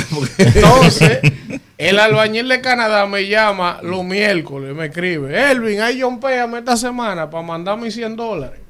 Ya doña Natividad, que es la mamá de Víctor, nuestro compañero, me escribió a las seis y pico de la mañana. Mira, me mandó la transferencia. Mire, ya le deposité que ahorita no voy a estar al aire cuando llegue el caso. Oye, ¿cómo es? Entonces, la audiencia vale oro. Pero vamos a continuar con los comentarios y es el turno del señor, el catedrático, imparcial, objetivo y sin tendencia, Valentín Medrano. Wow. Yo creo que están hablando de otra gente. No, no, ¿cómo va a ser? Sí, muchísimas gracias por la oportunidad. Se quedó corto, es la, Elvin. Es la primera vez, gracias mi, mi sobrina querida, adorada. Es la primera vez que nosotros hacemos, tomamos esta participación en este, en este evento procesal que se llama El Rumbo de la Mañana, que traza el rumbo desde tempranas horas para eh, todo el país. Kimberly, yo hoy voy a hablar a favor de, de tu gobierno, eh, porque la gente se pierde muchas veces de forma inobjetiva en no resaltar lo que es bueno. Y lo que es bueno es bueno. Muy poco importa quién lo haga. No es así. Miren, yo quiero resaltar algo básicamente que tiene que ver con una sorprendente participación pública que tuvo recientemente un joven maravilloso de la República Dominicana, que es un ejemplo a seguir, que es la antítesis de todo el morbo y de las actitudes nocivas que se tienen con respecto a una, a una juventud que a veces se niega a cursar los derroteros de una sociedad que se encamina, que procura encaminarse hacia estadios de desarrollo. Eh, Darían Vargas, ustedes lo conocen todo, ¿verdad? Ese, ese muchacho es brillante, es un científico. Y yo me Sí, pero sentí... mira, hay, hay cosas con las que yo no estoy de acuerdo. Sí, eso está bien, no hay problema. Yo lo que quiero es, es resaltar la formación científica que él tiene. Y ese tipo de formación científica, al estilo Darían, que se ha dado el lujo de decir y se ha podido comprobar en términos financieros que él tenía ingresos a lo que renunció por cerca de 30 mil, casi 30 mil euros, euros mensuales. Eh, y eso se consigue con una tecnificación, con una calificación, con una formación, con una cientificidad que se consigue a través del estudio, del estudio de las nuevas ciencias, como las que él predica, que esté más acorde con la realidad moderna eh, que ha traído al existir nuestro, a nuestra vivencialidad, la tecnificación computadorizada y sus adláteres. La data. La data. Miren, yo quiero hablar del ITLA. Y quiero hablar de, Omar Méndez Lluveres, el rector del ITLA. ¿Qué ha ocurrido con el ITLA? Miren, el ITLA tenía, que hay que decirlo, el ITLA nos ayudó a formar a nosotros, jóvenes, Tecnólogos. jóvenes tecnólogos con una capacidad increíble y con una aproximación a lo que ocurre con el tecnológico del Monterrey, en México. Eh, ese ITLA, que tenía solamente dos eh, sedes, una en Santiago y la otra en La Caleta, en nuestra comunidad de Boca Chica, en bueno, cerca de Andrés, pero es La Caleta.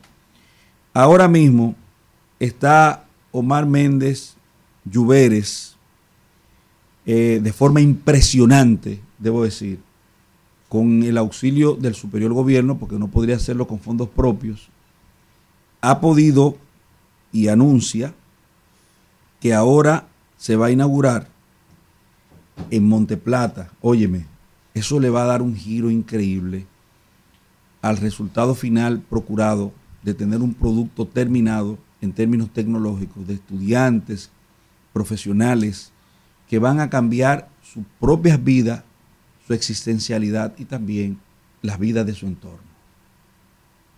Eso es plausible, eso es loable. Y me anuncian, que es la parte que a mí más me ha motivado, porque la tendencia debe ser hacia los ITLAS.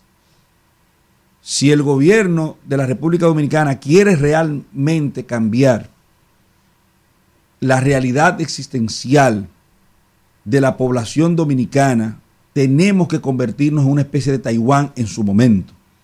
Y para eso, el elemento fundamental es el ITLA, los ITLA. Y me anuncian, y agradezco a los amigos de, a los amigos amigos del ITLA, los padres y amigos que contribuyen eh, con el ITLA, esta información que nos brindan de que próximamente Asua, Moca, San Francisco de Macorís y Pedernales se van a sumar a las dos sedes que encontró Omar al momento, Omar Méndez Lluveres, al momento de aterrizar en la condición de rector del ITLA.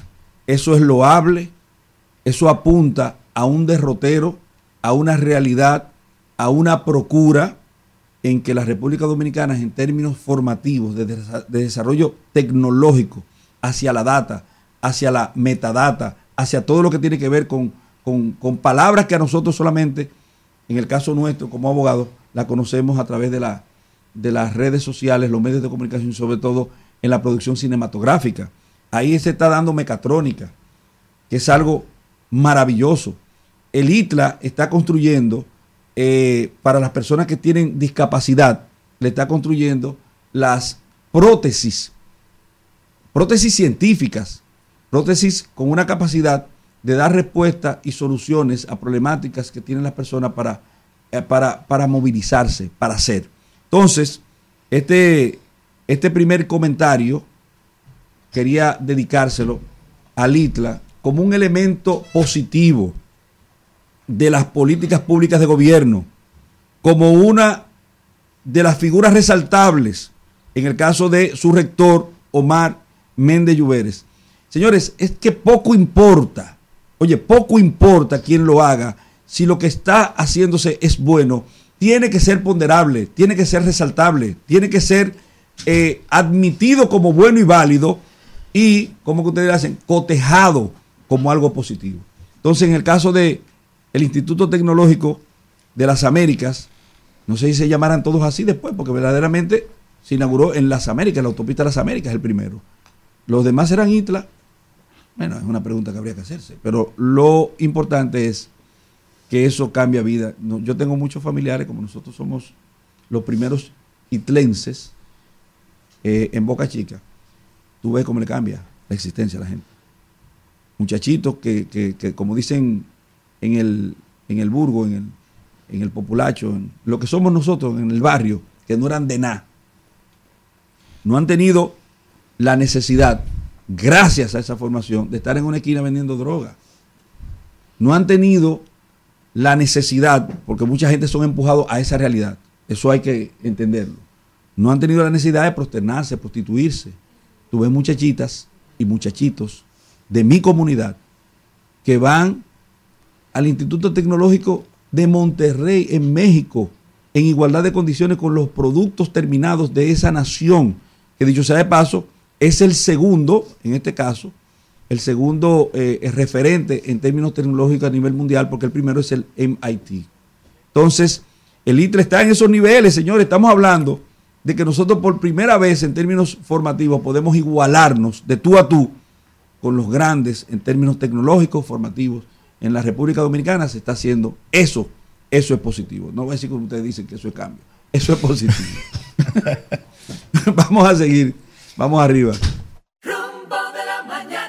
Bueno, bueno, bueno, continuamos en este rumbo de la mañana cuando son las 8 y 28 minutos de la mañana y vamos a continuar con los comentarios. Y le preguntan a Valentín que quién fue que hizo el primer ITLA y tuvo la visión. El Eso sí no lo doctor- dice. El doctor Leonel Fernández Ah, Reina. Ok, ok. Eso es Moisés Lamarche. Que No, pues yo, yo, yo digo, yo digo lo que es. A cada quien hay que darle lo suyo, mi hermano. Miren, Y- y entonces, quitarle también, y quitarle. entonces vamos a continuar con los comentarios y es el turno del Popi de Invivienda. De San No, Isidro. de San Ah, de Isidro, San de San Isidro. guerra. El Popi de San Isidro, Israel Abreu. Eh, la parte de atrás de Boca Chica realmente y de las Américas. muchas gracias. Sí, sí. Ay, y a mucha honra. Me siento sumamente orgulloso de mis orígenes. Muchas gracias. Al- Kimberly, eso de nosotros. Al Sí, tiempo, sí, ya claro que ven. sí. Tengo que traerme una gente aquí de los Alcarrizos, más o menos cerca por ahí, para que también digan vecina de Kimberly. No, no, de los alrededores. Kimberly, en alguna medida, so- somos aliados Ah, también. ok. Salúdame a Jason. Está Mira. bien. Bien, en el día de hoy eh, primero agradecer la oportunidad de participar en el rumbo de la mañana, definitivamente un programa que marca tendencia en materia de comunicación. Agradecer a los amables radioescuchas, youtubers y que nos ven a través de todas las plataformas de RSS Media y el rumbo de la mañana, pues eh, el favor de su sintonía, el permitirnos entrar en su vida. En sentido general, entonces, mi comentario va a versar primero al respecto de las estadísticas y, porcentajes económicos que presentó en su informe del mes de agosto la Comisión Económica para América Latina y el Caribe. Y usted, de acuerdo a sus convicciones e intereses, saque sus propias conclusiones. Sin desmedro de que al final, claro, en función de mis intereses, haré los míos.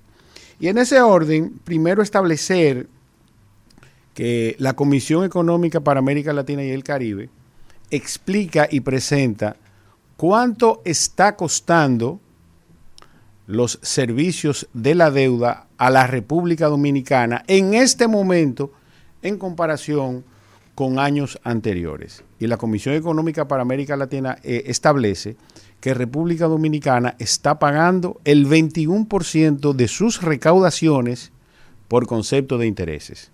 Ese es un dato sumamente importante. República Dominicana hasta el 2012 pagaba un 14% como máximo y hasta el año 2019 hasta un 14% de las recaudaciones de República Dominicana. Eso es importante que usted lo sepa. ¿Por qué? Y aquí entonces haga el ejercicio de acuerdo a sus intereses. Si República Dominicana puede seguir sosteniendo esa cantidad de dinero a partir de los ingresos que tiene. El ejercicio es el siguiente, simplemente revise cuánto usted está recibiendo por los diferentes conceptos, sueldos y salarios, o por la labor informal que usted realiza, y si usted resistiría a pagar un 21% eh, de esos ingresos y ver entonces en qué medida usted va a lograr mejorar su calidad de vida. Ese es el ejercicio que tenemos que hacer en República Dominicana al respecto de ese dato. República Dominicana paga un 21% del total de las recaudaciones por concepto de intereses. Por otro lado, y no menos importante, es el costo de la deuda en República Dominicana a la fecha. Los bonos de República Dominicana en promedio se están cotizando en alrededor de un 7%. Y este es el efecto, ¿verdad?, de la calificación financiera de República Dominicana al tiempo de la misma política monetaria que resoluta mes tras mes la Junta Monetaria de República Dominicana y el Banco Central. Un 7%, que es un número sumamente alto en función de que hay países que tienen comprometido más del 100% de su Producto Interno Bruto y no excede el 1.5 anual el interés que pagan. Hay un sinnúmero de países o en vía de desarrollo, como realmente se le debe llamar, y países desarrollados que están en ese renglón, inclusive países de la región que lejos de crecer como hemos logrado en República Dominicana, en alguna medida han mantenido un crecimiento por debajo del promedio y aún así pagan tasas de interés por debajo de lo que paga República Dominicana. Eso hace un ejercicio al respecto de la responsabilidad financiera de las actuales autoridades y de las anteriores al respecto del nivel de endeudamiento eh, adecuado de República Dominicana y lo que han hecho con ese endeudamiento porque como hemos explicado en ocasiones anteriores, la deuda no es mala por ser deuda, sino por el destino de la misma. Si usted coge un préstamo para irse de viaje, ¿verdad? Usted va a venir con un problema. Ahora, si usted toma un préstamo para poner un negocio o para producir en cualquiera de las áreas, servicio, agrícola, industria, entonces usted en el futuro podrá en alguna medida tener libertad financiera y mejorar su calidad de vida. Esa es la importancia del préstamo. Por otro orden, y no menos importante, es la proyección de crecimiento económico que presenta la Comisión Económica para América Latina y el Caribe para el año 2023 y para el año 2024. Este dato es sumamente interesante porque en alguna medida eh, eh, los intereses políticos aprovechan tendencias de una economía nacional al respecto de las finanzas públicas. Y paso a explicar. La tendencia eh, y el promedio establecido por la CEPAL para el año 2023 es que la economía dominicana y de la región, y toda la región en su conjunto, va a, cre- va a crecer alrededor de 1.7%. En ese orden y de manera específica, resaltar que Guyana va a crecer un 25%, un crecimiento extraordinario en función de la situación financiera que tiene al respecto de los hallazgos de petróleo y gas natural. Y por otro lado, entonces tenemos el caso de Argentina, que va a decrecer su economía en alrededor de menos 3%. Los países que van a tener un crecimiento negativo junto con Argentina serán Chile y Haití, lógicamente. En el caso de Haití las estadísticas son muy pobres. Y se estima que ese crecimiento eh, no necesariamente, o un decrecimiento, va a ser en un alto porcentaje como lo establece la misma CEPAL. El hecho es que República Dominicana de manera específica como país y dentro del marco de este crecimiento regional, se supone que va a crecer alrededor de 3.5%. ¿Y cuáles son las consideraciones de la CEPAL al respecto del cumplimiento de esa meta? Y en ocasión de la situación que tiene República Dominicana de manera específica. Lamentablemente, hasta este momento todavía la economía dominicana, y estamos en el mes de septiembre, o sea, ya tenemos alrededor de más de tres cuartos de año, y la economía dominicana todavía no alcanza un crecimiento de un 2%. Sin embargo, todavía las proyecciones se mantienen a partir de los análisis de la CEPAL en 3.7%, 3.5%.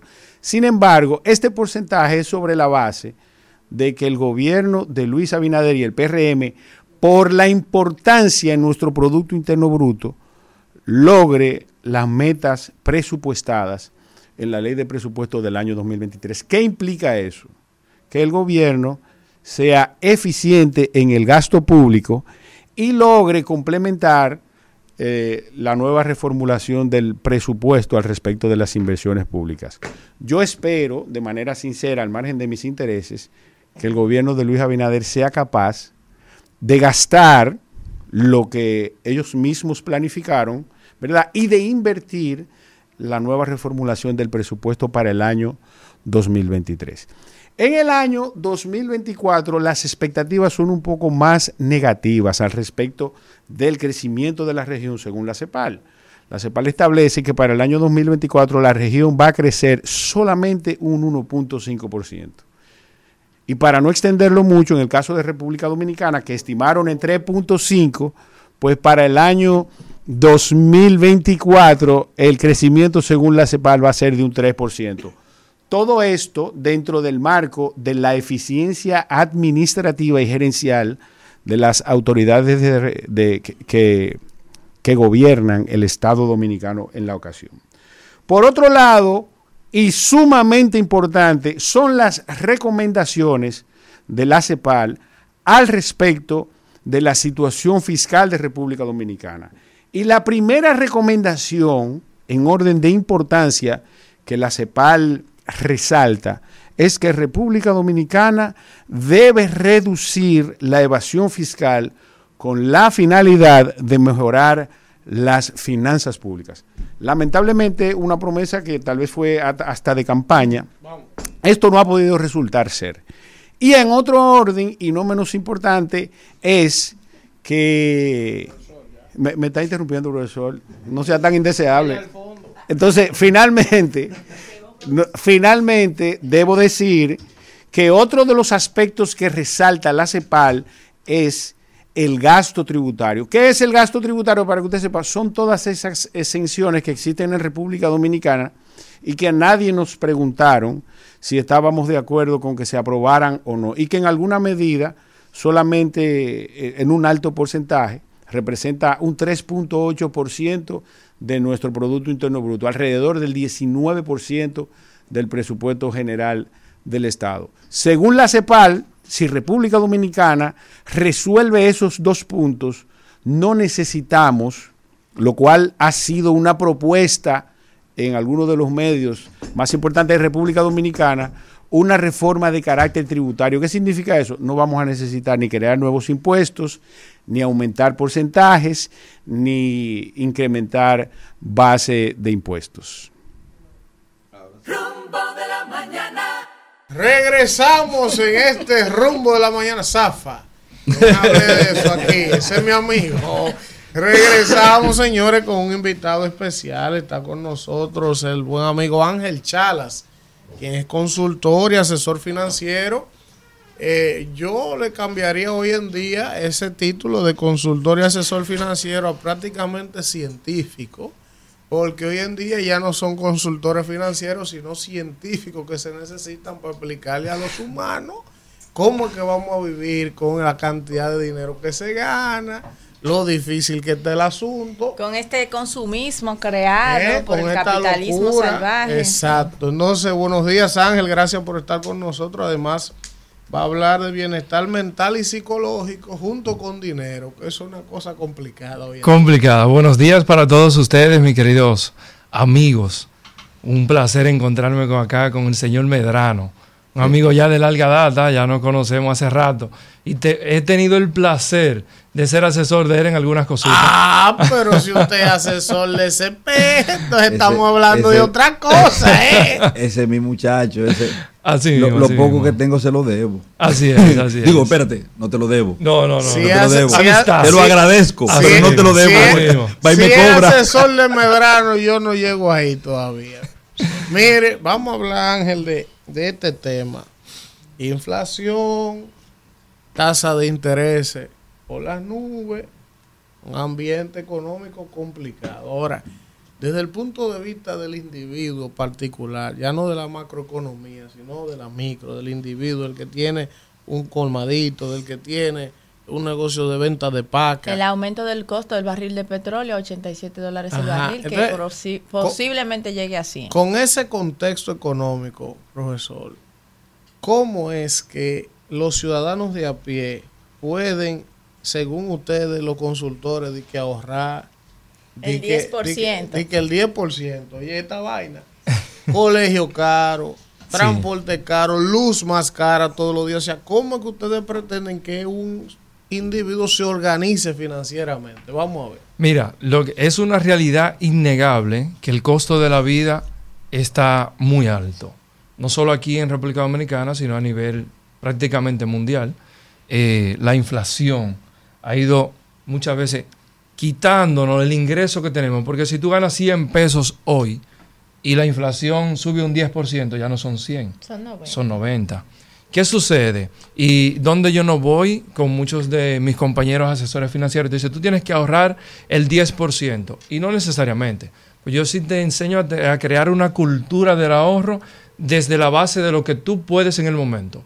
Porque, por ejemplo, si tú ganas 50 mil pesos, que es quizás un sueldo eh, normal para una persona, un sueldo promedio, acá, Promedio entre los ricos. yo no te puedo decir que tú, pagando colegio, teniendo que comprar comida cara en los Renta. supermercados actualmente, pagando renta, bueno, pues tú me ahorres de esos 5 mil pesos mensuales. A veces un poquito cuesta arriba, pero probablemente tú puedes ahorrar 500. ¿Sí? Que La no es un costo alto. Entonces, tú vas creando un hábito donde tú vas ahorrando mensualmente lo que tú puedes. Pero no ahorrar. necesariamente un monto exacto, pero ahorrar. Ahora, ¿dónde si yo, y lo practico y me ha funcionado, de esos ingresos extraordinarios que de vez en cuando nosotros tenemos y que no lo estabas esperando, entonces ahí sí tú, tú, tú puedes destinar una mayor parte a tus ahorros. Porque tú no estabas esperando, tú no estabas contando con ya ese con dinero. la cultura del ahorro creada. Efectivamente, pero tu en tu planificación mensual debe existir el ahorro, no el 10%, no un 20%, el que se puede en el momento, para crear el hábito del ahorro. Ahora yo te voy a decir, conectándolo con el biene- bienestar psicológico, cuando nosotros tenemos un dinerito en la cuenta, dormimos mejor. Ah, eso sí. Y cuando No dormimos mejor y descansamos, entonces el cuerpo funciona bien. Tú te puedes comer la comida más saludable del mundo. Si hay deuda y la cuenta está vacía, no vas a No, descansar. Ángel, pero vamos a ponerle un ejemplo más gráfico al pueblo que nos sigue, el pueblo de Galilea. Cuando hay dinero, la virilidad masculina anda por las nubes. Pero no se, tra- no se trata de eso. eh. Ah, pero para que la gente entienda que eso afecta el El- rendimiento Yo no de estoy los de acuerdo hombres. contigo ahí. Que porque no. El dinero es potenciador. Cuando hay olla y En la problema, el hombre no tiene mente para Señor, nada. no Está hay, deprimido. no hay una cosa que tenga mayor Que no. Ay, ¿qué yo soy? Yo soy mujer, yo soy un Que hombre, un y estoy hablando por hombre mí. que- mira- Pues yo estoy bollando yo, eh. Elvin, Elvin, Oh. vete a buscar las mujeres de los motoconchitas, de los estos, de los barrios, para que tú veas cinco muchachos, seis muchachos, no, cuatro porque eso es muchachos. fertilidad. Es Sí. Una fertilidad. fertilidad. Sí, eso No hay no una cosa que embarace bueno, más pero rápido que un hombre fertilidad sin Que un hombre intento, no has no. visto Increíble. una cosa. Esa es la frase. ¿eh? No. Ahora, no yo tengo que estar de cosa que acuerdo. genere también más amor de una mujer a un hombre que cuando hay dinero. Claro. también. No Yo- da la felicidad, pero en te da este la vuelta a la punto-. El- el- la Real Academia de la Lengua Española agregó en el diccionario dentro de los sinónimos del amor, te amo, te quiero, te valoro, te respeto, te deposité. Te deposité. Mira, yo, te- Según- yo tengo que estar Instagram muy de acuerdo. Facebook. Yo tengo que estar que muy de acuerdo con lo que Elvin plantea. Mira, Elvin plantea. Oiga esto, oiga Sí, esto. sí, sí, 100% de acuerdo con lo que Elvin plantea. Mira, actualmente nosotros estamos haciendo un trabajo para una empresa que se dedica a la salud mental y al bienestar psicológico. Ay, Dios mío. Entonces, muchas de las personas que llegan a un punto donde Jason necesitan callar psiquiatría o psicología, llegaron por una parte del dinero. De hecho, si nos vamos más simple, cuando estuvimos en la escuela nos enseñaron la pirámide de Maslow. Ah, yo hablo aquí Hay- a cada hay rato. dos el que no tiene cosas- sus necesidades cubiertas no puede pensar en la Ustedes ética fueron ni en, otro- en otra era a la escuela. A mí no me enseñaron eso. hay dos cosas sumamente simples en, en el pie de la pirámide. Y es la necesidad de comida Comer, y, la comi- y la vestirse. necesidad de sueño. Entonces, si tú no comes bien, no vas a dormir bien. Pero para comer se necesita el ingreso. Pero cuando tú no tienes ese ingreso, cuando tú no tienes dinero, cuando tú te enollas, la mujer te topa y te, te duele. Te duele. Igual Cuando- también, ustedes le tocan a uno y le duele. Eh, Echa para allá, Sí, que sí, hace sí. calor. La, Sin la embargo- no quiere hombre cerca, con Sí. olla de granado. Sin embargo, Cuando ese hombre está bollando, duerme abrazado contigo. Esto es una cosa terrible, hermano. Llevándolo a, a los barrios, ¿verdad? Cuando tú Claro. estás bien financieramente, ¿Cómo fue que le hasta las malas prácticas en que tú haces no se ven tan mal. Hasta las malas prácticas. Las malas prácticas que tú puedes hacer en tu casa, que tirarte una toalla mojada en la cama, Sí, que dejarte los zapatos en el Ah, suelo. dilo. Si no hay Prácticas problema financiero, permitidas. no es tan Cuando el hombre está desgranado, que esa muela y esos zapatos en el medio, y tú no puedes llevarlo al closet. Ah, pero 100%. cuando Pero está el ¿por qué tú asunto no- bien, bien, y te lo quita los zapatos. Es amor que tú estás cansado. El asunto del orine, que a veces como, como que... La La tapa, tapa, la del tapa baño, del baño. la- Eso Si la mole- eso es cuenta- molesto, eso es si molesto. las cuentas están llenas No siempre. y en la mañana sucedió ese te deposité, eso no molesta tanto. No, la señora, la señora limpia eso. Tranquilo, Mira, mi amor. Ángel, entonces vamos a ver, aquí hay un Brillante, término. Ángel, aquí hay un término, Ángel. ¿Cómo endeudarme de manera inteligente? ¿Qué son deuda inteligente y qué son deuda bruta? Excelente. Mira, conectándolo con tu introducción, estamos ahora mismo en un tiempo donde la economía está muy, muy inherente. O sea, el, el- el futuro El flujo. no se ve y el flujo no está, no es constante. Entonces tenemos que ser muy inteligentes a la hora de tomar un, un préstamo. Yo no digo que no te financies. De, de primera instancia, no me gusta cuando tengo un asesorado que tome préstamo, a menos que sea para sacarle utilidad o productividad a ese inversión. préstamo. Una inversión, un negocio que ya está funcionando. No que yo tuve una idea de negocio y que yo creo que va a funcionar. Déjame tomar un préstamo para iniciarlo. No, no es la manera. Entonces, Va a devolver el préstamo ella. ay Dios mío, no, no, no, no. La idea tuya es buena, muy Jesse. Esa idea va a funcionar y está funcionando, ¿verdad? Ya esa idea necesita inversión. Ahora bien, cuando tomamos Una- una- una deudas, deudas para consumo, que le llamamos también deudas malas, voy a hacer un viaje a Disney con los niños. Eso se Que supone voy que, a, yo, voy a que yo debería hacerlo. para hacer un viaje. Eso debería hacerlo desde mis ahorros, no desde un préstamo. Porque tú tomas un préstamo de 300 mil pesos para gastarlo en 15 días en Disney para durar cuatro años pagando. no es rentable. Jesse, Ángel, escúchame, yo lo interrumpa. Pero yo no puedo evitar. Coger préstamo para eso. Hoy es viernes, yo no estoy en chisme, pero escuchando la magistral exposición del caballero, entonces yo le preguntaría, ¿y por qué el gobierno hace eso? Mira, lo que pasa es que hay que generar y Yo no- mantener no, el yo- flujo de la economía. Y mira, no muchas fue veces... a pota. Sí, y muchas veces, déjame decirte algo que no estoy de acuerdo con el sistema económico, muchas veces es mucho más fácil tomar un préstamo de consumo, una deuda de consumo, que un préstamo comercial. Claro, y de hecho te lo dan a tasas más, más baratas. Entonces, eh, ahí entra un tema de dice, mira, que la probabilidad de incumplimiento del negocio, sí, pero si incentivamos más la productividad, la producción, entonces pudiéramos tener mejores rendimientos. Y, y un ejemplo claro de Se esto presta es... más fácil para comprar un carro que para eh, iniciar un negocio. Ese era, mi, ese era mi ejemplo. Un ejemplo claro de esto es que tú vas mañana a una feria de vehículos y te prestan a tasa de un 6, un 7% Ujú. para comprar un vehículo. Que probablemente tú no necesitabas cambiar el que tienes, pero al ver la tasa y las facilidades que te están dando, tú te motivas. Ahora bien, ¿por qué no usar esa misma motivación para incentivar a los sectores productivos? De hecho, para las viviendas, es más barato tomar un préstamo de vehículo que un préstamo hipotecario. Así es. Porque un préstamo de vehículo te lo dan un 6 o un 7 y fácil. Y de con una- una aprobación al otro día. Y de una vez. ¿Tú andas montado al otro día? Esas son de las cosas, Ángel, por las que dicen que después uno privadica en izquierdita y vaina. Pero esos son los modelos No, que no, Ángel, provocan va- la vamos a la desigualdad. tarjeta no, de no, crédito. no, a déjame, hablar del gobierno. Mira, mira Claro. lo que pasa. Ah, no, porque tengo que aclararle. Por ejemplo, líder. Pero vamos a hablar de la tarjeta pero de que crédito. espérese, que esto es importante. Vamos a hablar de la tarjeta ahora. El mismo sistema financiero, la vaina, eh, porque de que uno utiliza la palabrita neoliberal, te ubican de que en la izquierda de una vez. Pero no, ese sistema abusador y explotador. Porque ¿cómo es posible que todos los agricultores de este país, o los productores de leche, de ganado, de huevos, que están tratando de impactar sus economías, pero también de aportarle al desarrollo de la vida nacional?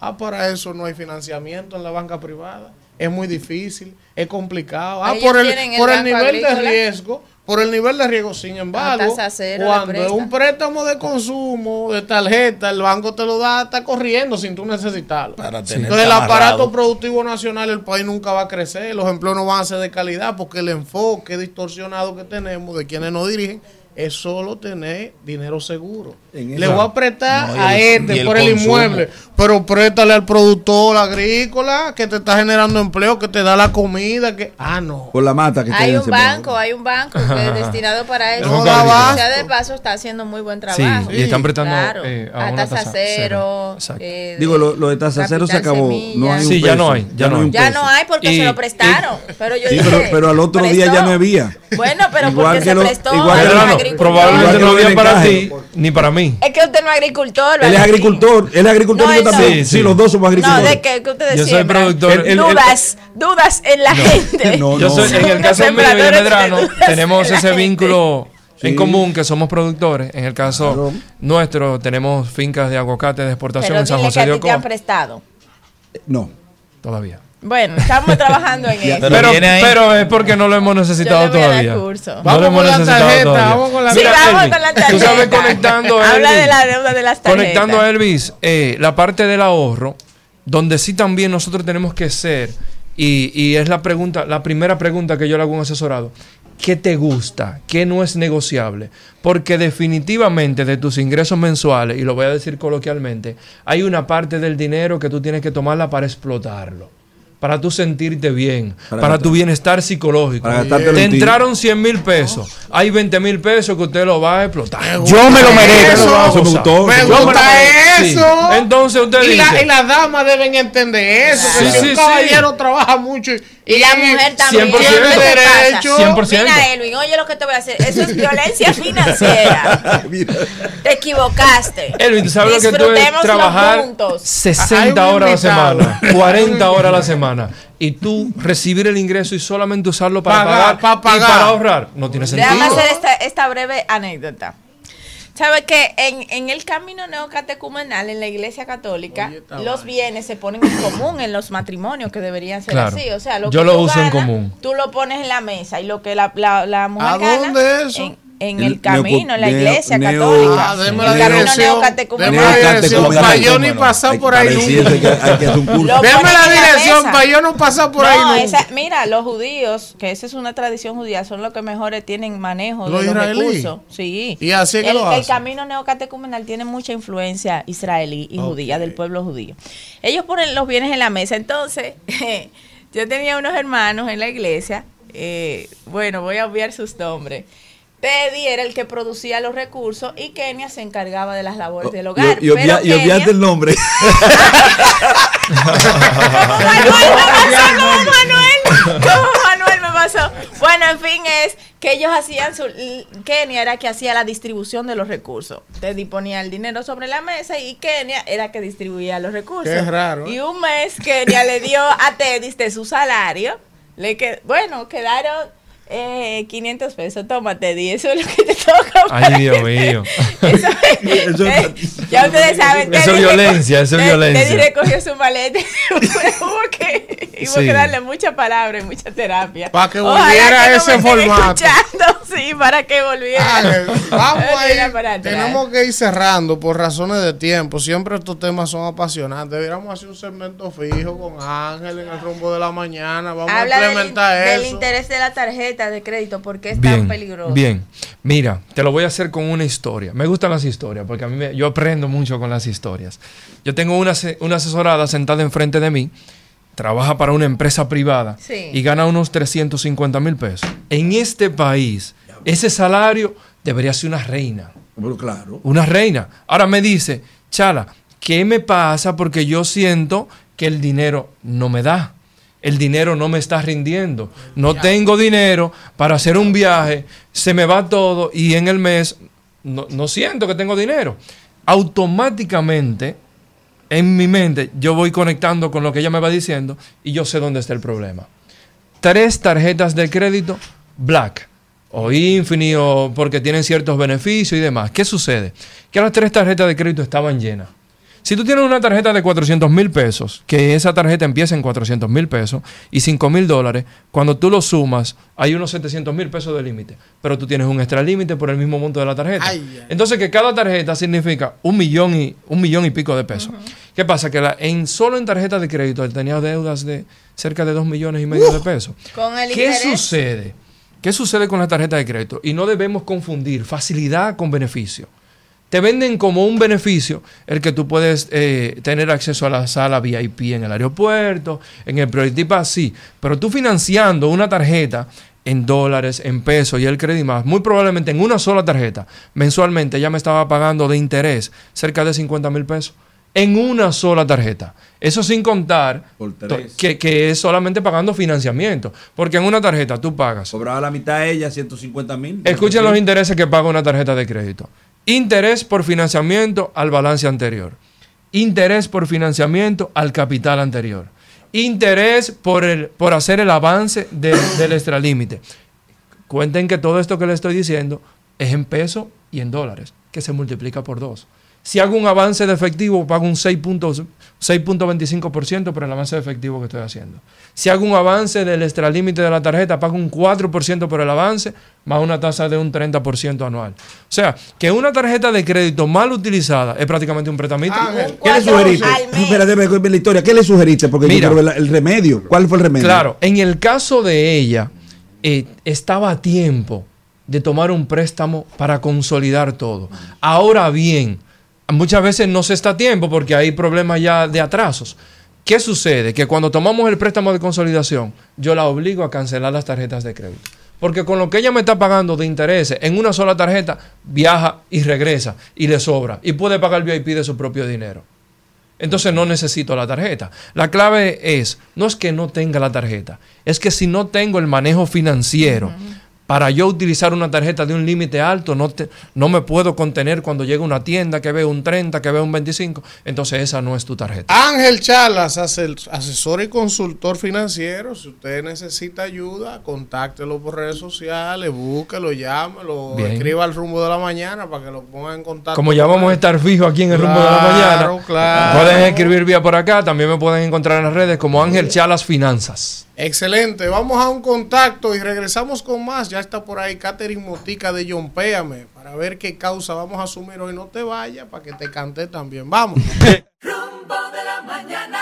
Bueno, regresamos en este rumbo de la mañana cuando son las 9 y 5 minutos. Gracias a toda la gente que nos escucha en Santiago a través de Premium, que nos están reportando sintonía, la gente de Nueva York, de Boston, de Filadelfia, de Madrid. Estamos tratando de volver con el rumbo a Madrid. Fuimos el año pasado y esta vez vamos a ver si nuestros buenos amigos eh, intervienen y hacen sus debidas diligencias para que vayamos por Fitur porque nunca hemos ido. ¿A qué a ti no te van a invitar? Y como se llevan Ahí el no. país a través de Fitur a Madrid porque el rumbo no. Si oyó feo, se llevan el país. ¿Quiénes se lo llevan? El Banco Popular, el Banco de Reserva, Ah, el Ministerio de Turismo. Es bueno que especifique los cómo se están llevando tantas cosas. Entonces no puede ser que este año no nos inviten a nosotros. No es pidiendo, tú ves. Jesús con nosotros, no de Nazaret. Muchas gracias, Elvin. Agradecido de compartir en este espacio con todos ustedes, profesionales de alta categoría. Eh, mi comentario de hoy me voy a referir a la situación de la alianza de rescate de- del país, que parece más un pacto de los rencores. Pero antes de él, eh, Kimberly tocó el tema de nuestro vecino país Haití. También hay otra situación que va a empeorar la realidad social haitiana, que es la liberación de Guy Feliz, del señor de la guerra, que va a ser deportado en el día de hoy a Haití nuevamente y ya saben cuáles su, sus armas políticas para iniciar golpes de Estado y demás en la inestabilidad social haitiana. Esta semana, Charlie Mariotti, que yo creo que le aplica a la perfección la frase, quien no pelea en tiempo de guerra es un cobarde quien pelea en tiempo de paz es un tonto. Ha demostrado y ha dejado en evidencia en todo su accionar desde la Secretaría General que em- inició como la fuerza de un huracán y ha devenido en un ventarrón anémico, que no ha podido llenar los zapatos del difunto Reinaldo Pérez y mucho menos de José Tomás Pérez, que fue secretario general. Cada vez que habla y se refiere a la alianza, primero decía que si había alianza renunciaba, todavía la estamos esperando. Esta semana dice los famosos TT, su tristemente célebre comentario, de tránsfugas y traidores, que no va a asumir el PLD el apoyo a ellos. Uno no debe corregir al enemigo cuando se equivoca, pero en este caso hasta lo mucho Dios lo ve. Decir que no, dejar de dar claro que no va a apoyar ni a Félix Bautista, ni a Dionis Sánchez, ni a Rafael Paz. Rafael Paz, que fue uno de los generales sin tropas que él creó. Entonces luego vemos la situación del PRD que se desvertebró electoralmente con la renuncia de Fiquito Vázquez, Junior Santos, Julio Mariñas, Altagracia Tavares. Ya no tiene con qué competir un partido que en el pasado fue el centro, el centro de lucha de hombres y mujeres por reivindicaciones democráticas y sociales. Hoy a duras penas marca 0.3% y exhibe al político de mayor tasa de rechazo, el cual curiosamente nunca ha sido presidente de la República que es el tristemente célebre Miguel Vargas Maldonado. Pero luego vemos a la Fuerza del Pueblo, que es la gran perdedora, porque Leonel Fernández, que iba estableciéndose como la principal partido opositor, carga con el lastre de Danilo Medina y de Miguel Vargas. Pero la situación del PLD se empeora cuando uno ve que continúan usando el partido para defender personas imputadas judicialmente. Esta el- hace dos semanas, el presidente del Comité de Relaciones Exteriores de la Cámara de Representantes de Estados Unidos se pronuncia diciendo que quiere investigar la situación de la pena anticipada en lo que se ha desvirtuado la presión preventiva, que es una realidad que todo el mundo conoce. Lástima que los periodistas se dieron cuenta luego que han tenido que sufrirlo. Y vemos que ese señor se refiere a que los ciudadanos norteamericanos que están sometidos a prisión preventiva. Y el PLD salió a defender eso. Sin embargo, olvidan, con una amnesia selectiva, que el informe del Departamento de Estado 2022 evidencia todas las precariedades de derechos humanos que existen en nuestro sistema penitenciario, que nadie puede obviarlo, pero afirma que aquí no hay presos políticos. O sea, politizar la situación de estos señores que, también mencionando nuevamente a Mariotti, decía que el pueblo quiere pan, mucho de ese pan se lo llevaron ellos entre sus garras. Entonces, cuando uno ve el símil que está teniendo esta alianza del rescate por el país, que más bien es un pacto de los rincones, la alianza era por dolor o por amor, sin embargo el odio ha tenido el papel protagónico y mucho más fuerza que la razón. Parecería ser que se está yendo a las alianzas que han fracasado en este país, como fue el, bloque antireeleccionista de Augusto Lora Fernández para la elección del 70, el vicepresidente de, Peñago- de Balaguer, eh, la Alianza Rosa del 2006 y la Convergencia del 2016, donde no hay forma de unir criterios y cada día se dice algo y luego se retractan, eh, hay ataques entre los supuestos aliados, parecería ser que el gran ganador va a ser Miguel Vargas, que va a poder seguir vendiendo el, el partido pequeño para un gran negocio. Es cuanto. Rumbo de la mañana. Regresamos en este rumbo de la mañana. Vamos a recibir con aplausos. ¿eh? Nuestro segmento de John Péame en el rumbo. Vamos a ver qué vida va este programa a impactar hoy junto con su audiencia, nuestros amigos políticos. Qué bueno que Israel está aquí. A ver si Miguel Valga No, pero- voy a hacer un ejemplo. No, pero es no. más duro que. No, que- pero mire. ¡Oh, fresco! No, pero mire. Profesor, el Churchill de este país, Miguel Valga. ¿Cómo? El hombre de los grandes acuerdos. Pero no estamos Y hablando de los grandes acuerdos, negocios. es de las grandes donaciones. Ah, ah, ok. no es de los grandes acuerdos, ¿eh? Eh, El El Churchill. Churchill de los grandes De- acuerdos. Espérate, ¿de los grandes qué? De los grandes negocios. Como Luis, como Luis Abinader. No. Espérense, duro. Estamos en John Péame. 70 Estamos en millones John de Péame. dólares miren, paraíso fiscal. Vamos a ver, señores, vamos a respetar Ah, a Catherine. Catherine, bienvenida. Qué barbaridad hoy. Él ya lo Catherine. tiene antes de ser presidente. Catherine, ¿Cuál es el problema eh, de la gente con las declaraciones juradas? Catherine, John Péame, por favor. Qué barbaridad. Catherine, ¿cuál es la historia que vamos a conocer el día de hoy? Bienvenida. Gracias, qué intenso día, oh, Dios mío. ¿Cómo está el bebé? Todo bien, todo bien, gracias a Dios. Ustedes saben, durmiendo. Que la que no duerme eres tú. Exacto. Señores, miren, el día de hoy tenemos una causa eh, que yo decidí no ponerle meta porque es una niña que tiene eh, un tumor. Entonces ha sido operada 13 veces, ya aquí la desahuciaron. 13 veces, sí. Aquí la De- desahuciaron. desahuciaron aquí. Ajá. Médicamente hablando. Médicamente hablando. Ella está en un hospital que me reserva el nombre. Eh, y entonces la familia quiere llevarla fuera. Realmente somos muchos en las redes sociales que estamos apoyando a esa familia para que la lleven fuera. Vamos a ver el video y lo que sea que se recaude va para esa causa, porque el procedimiento solamente allá cuesta más de 100 mil dólares. ¿De dónde es la familia? ¿De dónde es la niña? Ella es de aquí de Santo Domingo, creo que es por Villamella que vive. Santo Domingo Norte. la Domingo gente de. Santo Domingo Norte. Vamos, Atención. vamos a ver el video de esa jovencita. ¿Cómo se llama ella? Eh, Wilmeri. Wilmeri. Vamos a ver la historia. Tiene de tres Wilmeri. años. A escucharla, lo que nos escuchan en radio. Vamos a ver.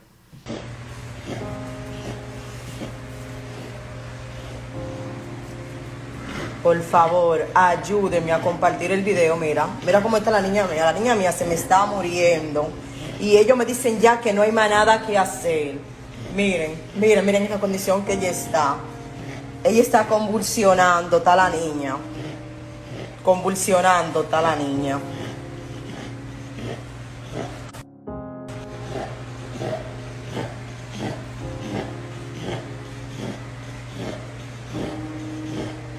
Vamos a dejar aquí porque es un poco fuerte, Sí. tú sabes, verlo así. eh.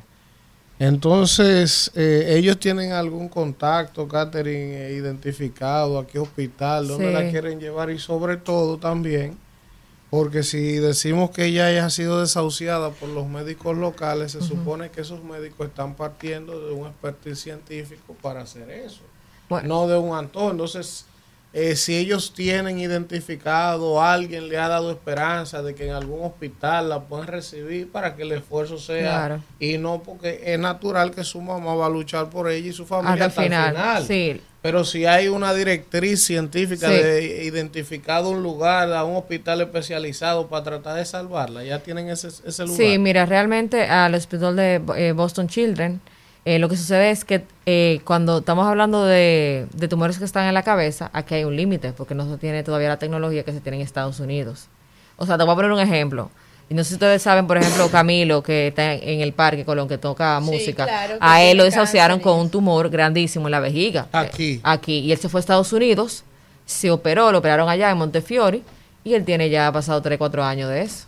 ¿Entiendes? Entonces es por el tema de las maquinarias, eh, eh, la cirugía, que son muy específicas. Yo ahora mismo no recuerdo con el nombre, pero son muy, muy específicas. Y allá sí pueden recetar esos tumores, pero aquí no. Bueno, vamos a ver qué recaudamos entonces hoy. Eh, se necesitan 100 mil dólares, mucho dinero para nosotros, para el espacio. No podemos regularmente cuando nosotros venimos quincenalmente a traer un caso aquí, no ponemos una meta de 100 mil pesos, Exactamente. 150 y casi siempre la recaudamos. Pero vamos a ver hoy con esta meta abierta el número que recaudamos como un aporte a su mamá, esta niña. Eh, de entrada, vamos, váyame anotando ahí, cojo una libreta, profesor, para ir viendo los aportes que conseguimos en este segmento del día de hoy. Vamos, Isidro, a tirar los teléfonos, vamos a ponernos aquí en posición de donar, a ver lo más que recaudamos con este triste caso de esta niña. Eh, vamos a poner las cuentas en pantalla. Ahí están las cuentas. Recuerden siempre ponerle la nota. John, péame en el rumbo, el rumbo. para que ellos sepan que fue de aquí, del cemento, el caso que es y puedan ubicar esos recursos. Miren, arrancando, arrancando, el albañil de Canadá temprano me tiró porque el albañil me pregunta, ¿y John, péame hoy? para ponerlo del catering. Vamos a ver, mire, el albañil le mandó, tengo que irlo a buscar cuando salga de aquí a Western Union allí, que por ahí que él me lo manda. 150 dólares canadienses, eh, que son 6 mil pesos. Arrancamos ahí con el albañil 6 mil pesos. Doña Natividad de la Cruz, la mamá de La mamá de Víctor. Temprano, Catherine me escribió, me dijo, mire, me mandó mi captura que ya transfirió sus 500 pesos que ella siempre pone porque a esta hora no iba a poder ver el programa. 500 pesos. Ay, qué linda Eh, ella. tenemos ahí 6.500. 6.500. También iba a decir, eh, eh, Elvin, que cualquier aerolínea también que esté viendo el programa y quiera aportar con los boletos, también son bienvenidos porque eso nada más el tratamiento. O sea, que está la parte Para Estados Unidos que para. Estados Unidos. O sea, que también está la parte que Vamos cualquier a ver, aerolínea quiera aportar. Vamos Exactamente, quiera. El tratamiento Entonces- incluye estadía, tú ves, pero la, tú sabes que los boletos aparte, entonces. Ah, entonces vamos Isidro a tirar los teléfonos para que la gente empiece a llamarse sus donaciones para yo poder reenviarle este caso a algunos amigos políticos a ver con qué se comprometen. Va. Es momento de escuchar al pueblo. Comunícate con nosotros al 809-682-9850 y nuestra línea internacional 1-883-380-0062. El rumbo de la mañana. Bueno, regresamos en este rumbo de la mañana. Miren, nuestra querida Kim Melissa del chat de YouTube. 100 dólares, ¿eh? Aplausos Kim para Melissa. Kim Melissa. Hay una línea, yo Sí, vamos a coger esa llamadita ahora. Miren, Jaime, esos 20 dólares no nos lo manden por ahí porque no tenemos después cómo ubicarlo aquí porque me lo están mandando por, por, Por el, el YouTube, un mecanismo, entonces eso va para otro lado. Busque la forma, Jaime, gracias, eh, gracias por los 20 dólares. Pero anótalo ahí, a ver cómo Jaime cancela ese envío y lo pone, sea por, por Western Union, 20 dólares, por Jaime. PayPal, por las cuentas del reservo de los bancos que están en pantalla, para que sea más directo, Jaime. Entonces, eh, ya pusiste los 100 dólares de Kim Melissa. Claro, Kim Melissa, 20 de Jaime Bien. y 150 del albañil. Bien. Y la Aquí. madre de Víctor. Buen día, ¿quién nos habla y de dónde? Buenos días, se cayó esa. Vamos a ver, que se motive la audiencia. Vamos, Ahí vamos. está. Buen día, ¿quién nos habla y de dónde? Buen día, Claudio Bautista, de Santo Domingo. ¿Usted va a hacer algún aporte, Claudio, a esta causa? Va- Vamos a darle tres mil pesos, por favor, me van a mandar la cuenta. Pero, Elvi, yo quiero decirte con relación al comentario de ahorita que el dinero es como un John Péame para el compañero de abajo. Ah, ¿qué, qué, qué cuenta te mandamos, Claudio? Anótala. Una, una de reserva. Una del reserva, anótala que te la guarde en el aire, ven. Tíramela, tíramela, Elvi. 960, ayúdame ahí que ya yo no veo. Dale, dale. 960 17 22 003. ¿La anotaste? 960 17 22 003. Ok, Gracias, hermano. Dios te bendiga y te lo multiplique. Tres mil, no tengo que decirlo. ningún paso. Ajá, profesor, pero que siempre lo decimos. Señores, nuestro también, compañero Valentín Medrano, 200 dólares. Bien. Muy bien, Gracias. muy bien. Lo único que lamento es que ahora Valentín va a creer que yo lo invité hoy a pota.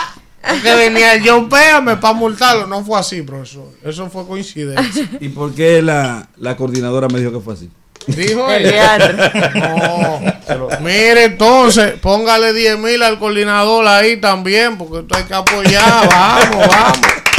Señores, eh, Israel Abreu, usted puso lo suyo ahí ya. Yo lo puse, pero no, no lo hago público, profesor. Usted no lo hace público. y, y, y no de, y no debió decirlo tampoco. Valentín, a un chivo ahí, a ver cuánto es. Yo, 200 puso. No, lo que él puso. Sí, 200 dólares. 200 más para Israel. No, no, espérate, yo no he puesto nada, ni yo he puesto nada. No, claro, no, no, no, no. Por favor, no, no hagamos eso. Ah, no, pa' para ver, está bien, está Ya bien. yo hice un aporte. Bien, Pero- bien. pero Vamos a seguir. Lo que dicen es que eh, Kimberly dice, con mucha razón, que eso puede incentivar a, A otras los personas. demás, eso Claro. incentiva El a hecho los de que tú lo a hagas público. Yo no lo quería hacer público tampoco, pero eso, mire, señor, esto es desgarrador. claro. El, mil, que, el, que, profesor. 10 mil. el que no vio el video, porque Es lo también, que te digo. anótenlo. el que no vio el video Sí. porque está en, en la radio, en el, en, en el carro, en su Sí. casa. Pero eso es desgarrador. Eso, No, eso es una cosa- Una niña pequeñita. Y uno tiene que- 13 uno veces. tiene que buscar la Está forma. convulsionando en una cama, su mamá solicitando que la apoyen. Aquí ya la desahuciaron. Estamos recaudando 100 mil dólares para que ella pueda ir junto a su hija a tratarse en los Estados Unidos, porque aquí la tecnología médica es limitada para operar ese tipo de tumor. Así que estamos eh, recaudando la mayor cantidad de fondos que podamos. Ese es un caso muy especial. Es de Santo Domingo Norte, a la gente que está aspirando por allá, que tiene vocación de servicio, que nos llamen Claro. y que done. Yo, Claro. yo estudié con Carlos Guzmán Sí. en la Universidad Autónoma de Santo Domingo. Él es actualmente alcalde, El de alcalde, Santo Domingo Norte. sí, sí. Sí, eh, eh, no, es, no, es, no es nada lo que estoy diciendo, eh, pero si alguien me está escuchando por allá, está cerca de él, eh, Al no, es- no es alcalde que- de Santo Domingo Norte. Buen que día. Ese y a Carlos que ¿Quién nos habla y de dónde? Buen día. Buen día, ¿me copia ahí? Sí, ¿quién nos habla y de dónde? Ray Jiménez. Adelante, Ray. Eh, dime la emisora, ¿no? Para llevarlo allá. ¿Cómo es? la dirección La de la emisora. dirección. Alberto Larancuén. Alberto Larancuén, número 8, ¿verdad? ¿Con cuánto va? En Naco, él es el de los 3000. Ah, Él es el de los 3000. Él es Claudio. No, no soy yo, no. Ah, es Este es otro. Ray Jiménez, el otro era Claudio. Ah, Ah, pues bien, gracias hermano. Ven por aquí, Yo- por Naco. ¿Cuánto Fundación John Ray, Péame, para ¿quién lo anotarlo puede- Es Alberto Larancuén, número 8, detrás del supermercado Nacional, de la está ahí, Tiradentes. de la Tiradentes. Esa callecita que está ahí. ¿Con, con cuánto te ponemos, Ray? Anótame con 10. Con 10 mil. Wow. Bien. Eh, Gracias, Ray. Dios te bendiga, hermano. Pero va- vamos, vamos a hacer una, Sí. una especie, ¿cómo se llama? Lo, lo que hacen para vender los vehículos, una Una subasta. su- ¿Quién una da más? ¿Quién da, quién da más? ¿Quién ha dado más hasta ahora para ver quién da más? Vamos a ver, llame. No, no, no. Lo que la gente pueda, lo que la gente Sí, pueda. pero que den Desde menos 100 más. pesos, 500, lo que usted pueda. Eh, me están pidiendo el PayPal. Ay, ay, ay, ay, coño, eres tu amigo mío. Oye, ¿qué es lo que yo digo, señores? ¿Quién dio 100 mil Usted anotó los 10 mil de Kimberly. mire esto, mire esto. El que no falla, profesor, el diputado Orlando Jorge Villegas. Ah, no es una estrella. Orlandito. Orlandito Jorge Villegas, 25 mil pesos. Que de lo bueno, ese no me falla mí. déjame llamar a mis diputados. Ese no pega picheo, sí. Para que no te eche vaina. Amado Díaz, ¿dónde está Amado Díaz? Eh, el que no falla. Amado Díaz, mira, hay que hacer un llam- ¿Quién? ¿Quién? James James Digia, 100 100 dólares. dólares. Me dicen, Catherine, que están pidiendo el PayPal. Por Sí, el Fundación YouTube. John Péame es. Ah, ¿tú Ah, ya está en el ok. chat, Eh, excelente. pegado, Fundación John Péame. Excelente, excelente. Entonces, había una llamada, no me cierre, vuelva a llamar, que la vi. A usted que estaba llamando, llame. No, no, uno que estaba llamando y yo estaba distraído aquí y cerró, vuelva y llame, si es para donar. Si es para donar, que nos llame. Señores, estamos en el segmento de John Sí. Péame. Hoy estamos recaudando 100 mil dólares para una niña pequeñita de tres años, ¿verdad? Tres años, Tres años. Eh, que tiene un tumor en la cabeza y que su madre está desesperada. La han operado 13 veces. La niña tiene posibilidades de sobrevivir, pero hay que ir a Estados Unidos a un hospital americano donde tienen la tecnología porque ya aquí la desahuciaron. Eh, la Ahora, niña está en muy malas condiciones, la mamá está desesperada. Señores, vamos a ponernos en el lugar Va- de esa vamos, madre. vamos a pedirle a Orlando, Jorge Villegas, un extraordinario ser humano. No es porque done, él siempre No, está no, presente. no, es así. done, él es así. Es esa Es su así. naturaleza. Sí. Y vamos a rogarle que sea él un potenciador de este esfuerzo eh, con sus colegas. Yo le hago un llamado al presidente de la Cámara de Diputados, que es mi hermano Sí, Alfredo. Alfredo Pacheco. Pacheco. Sí, porque Juan Garrigó. Juan siempre está Ah, presente. ese, sí, e- ese, ese muchachito. muchacho Vale Eh, la pena. Ese, ese bueno Tiene por su futuro. naturaleza, sí, Sí, sí, es sí. bueno de verdad, de esencia buena. Sí. Eh, vamos a hacerle llamado, Juan Garrigo. Yo Sí, tengo el teléfono de su mismo, asistente. ahora mismo le estoy escribiendo. Ah, bueno, mire. Él me responde de una vez. Vamos a ver. Vamos a llamarlo todos para que él vea Claro. que este es un caso y muy también los amigos del PLD y de la Fuerza del Pueblo, que son los- medio y- y los macetistas. Eh, Miguel, te mándele el video a Miguel a ver con qué se compromete. Diga, ingeniero, estoy conduciendo aquí este caso. ¿Con cuánto? Ay, ¿por qué usted me mira así? No, no- no pasa nada. No, mándeselo el caso, mándeselo, Kimberly, mándeselo. mándaselo a Luis. No, no, a Luis no. Oh, pero ya los Blandito dio Mándaselo a 25 y los Todos PRMistas van a usted va a seguir ver dando. el- el- Se lo acabo de mandar a Aníbal, escríbele que le mandé una vaina, que le Corre- chequee corre- una vaina. Corremos el Eh, riesgo que si se lo envían a Kimberly Claro. te quitan a ti la luz, porque es, es posible que lo den todo. Qué Se barbaridad. presidente. Y Corremos ese entonces- riesgo.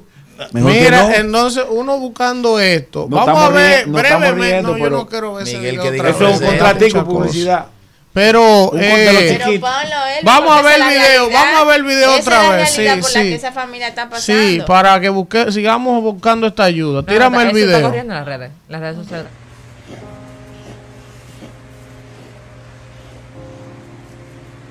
Por favor, ayúdenme a compartir el video. Mira, mira cómo está la niña mía. La niña mía se me está muriendo. Y ellos me dicen ya que no hay más nada que hacer. Miren, miren, miren en la condición que ella está. Ella está convulsionando, está la niña. Convulsionando, está la niña.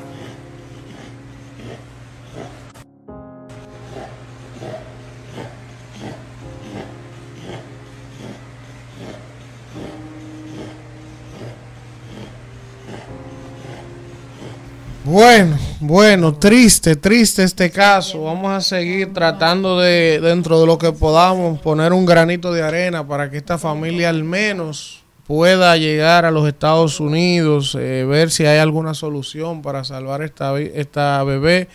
Mientras hay vida y esperanza.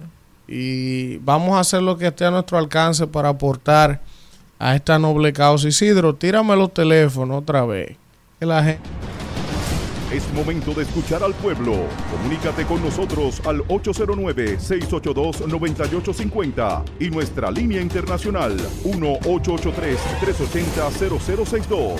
El rumbo de la mañana. Una rumba de actualidad con rumbo a la veracidad. Un noticioso trayecto que su huella dejará. Es el rumbo. De regreso en el rumbo de la mañana, cuando son las 9.30 de la mañana. Estamos aquí con Catherine Motica de la Fundación John Péame y el caso de hoy es una niña de tres años que tiene un, eh, un tumor, En, la, en el cerebral y su madre ya l- ha dicho que la han operado 13 veces Wow. y que está ahí en una cama convulsionando, convaleciente, con mucho dolor, llorando del dolor. Su madre está desesperada, ya aquí la desahuciaron a la niña porque no existe la tecnología adecuada para intervenirla. Por eso estamos recaudando hoy 100 mil dólares para poder llevar a esta niña a hospitales estadounidenses donde va a poder ser intervenida con la tecnología adecuada. Esto, señores, hay que ponerse en el lugar de esta niña. Este es uno de los casos más desgarradores que nosotros hemos visto hoy en John Péame y por eso estamos recaudando. Así que llamen todo el que Vamos a pueda. ver, están los teléfonos aquí. Buen día, ¿quién nos habla y de dónde? ¿Quién y qué es lo que pasa? Buenos días. Elvin, ¿Quién nos habla y desde dónde?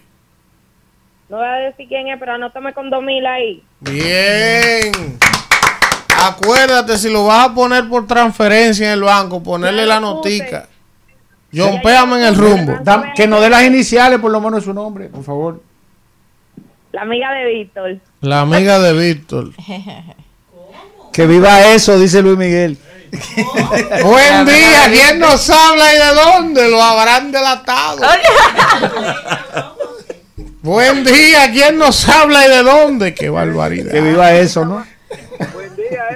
¿Quién nos habla y de dónde, hermano? Necesitamos la llamada del aspirante a diputado Jason, que llame, por favor. No, ya, Ya Jason, ya pusieron 10. Po- ponga lo suyo. suave. Ponga lo suyo. ¿Cuál es su nombre? Jason, Jason puso por los dos sitios, porque puso por aquí, puso por allí. Y cerró. Sí, ¿Verdad? se hizo el logo.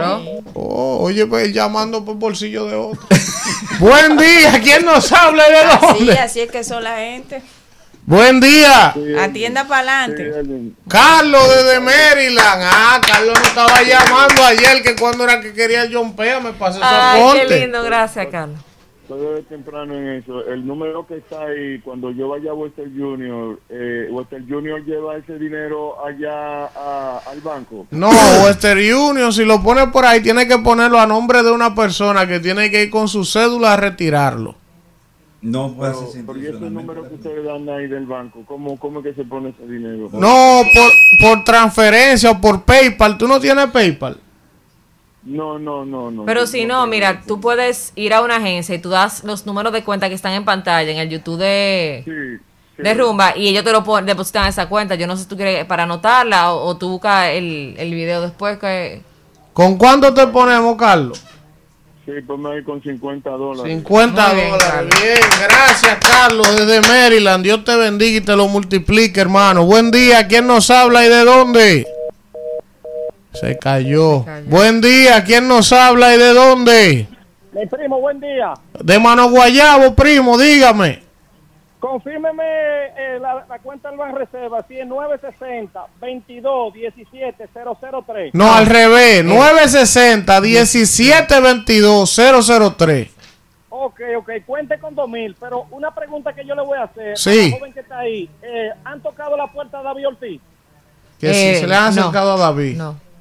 Ella dice que no. verdad. Vamos a hacer esa gestión. Gracias, hermano. Señores, Pero, pero ayu- ayúdanos ahí, llama. Gracias, hermano. No, que no lo conoce. No, porque no lo sabe conoce. que David ayuda a mucha gente. Ah, pero le- una joven de los Alcarrizos que escucha el programa que me pidió que no diga su nombre aportó mil pesos. Pero, iniciales, iniciales, iniciales. Ese. Ese. Ese. Ok, ese, ese. Gracias, ese.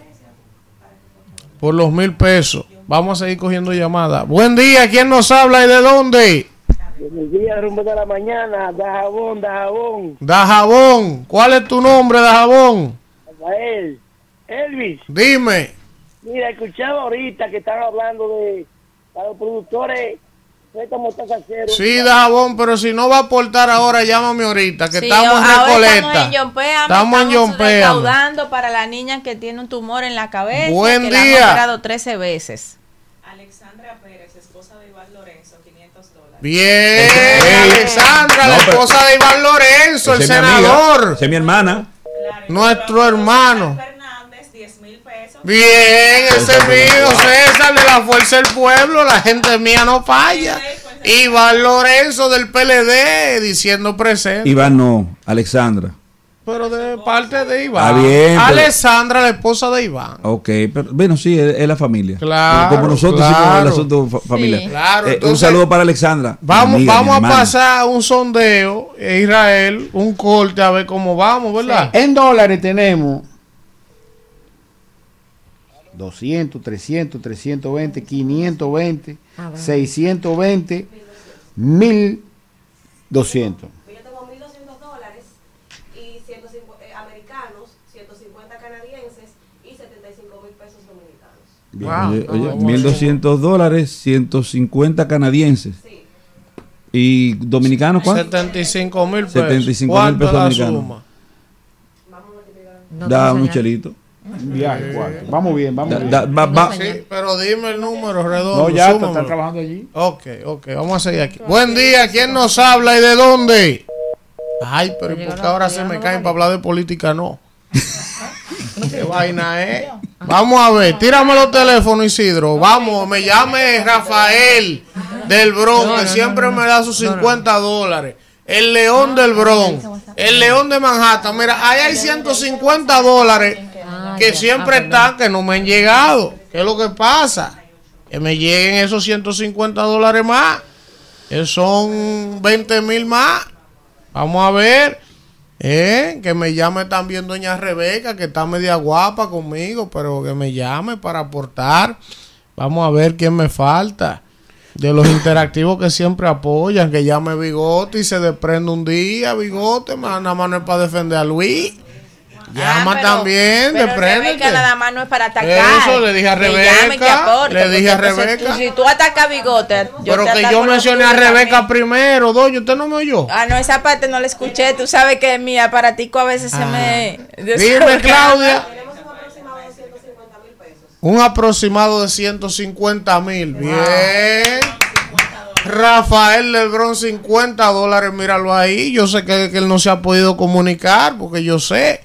Déjame ver si alguno de los amigos más que le he mandado responden. Tú sabes Llame a. Yayo ahora que él dijo que él va a coger los teléfonos. Eh, cuidado, que ya yo siempre lo cojo. Pues déjeme, déjeme, déjeme mandarle para que usted vea, le voy a demostrar Claro. que ya yo resuelve. porque usted lo que tiene un venenito ahí. Ay, no, yo no tengo que por veneno. eso es que ustedes tienen problemas. ¿Quién es que está en la casa, mis amigos del PRM? ¿Quién es? Fellito. Está haciendo un buen trabajo ese muchacho. Entregó algo para allá, para, para la zona.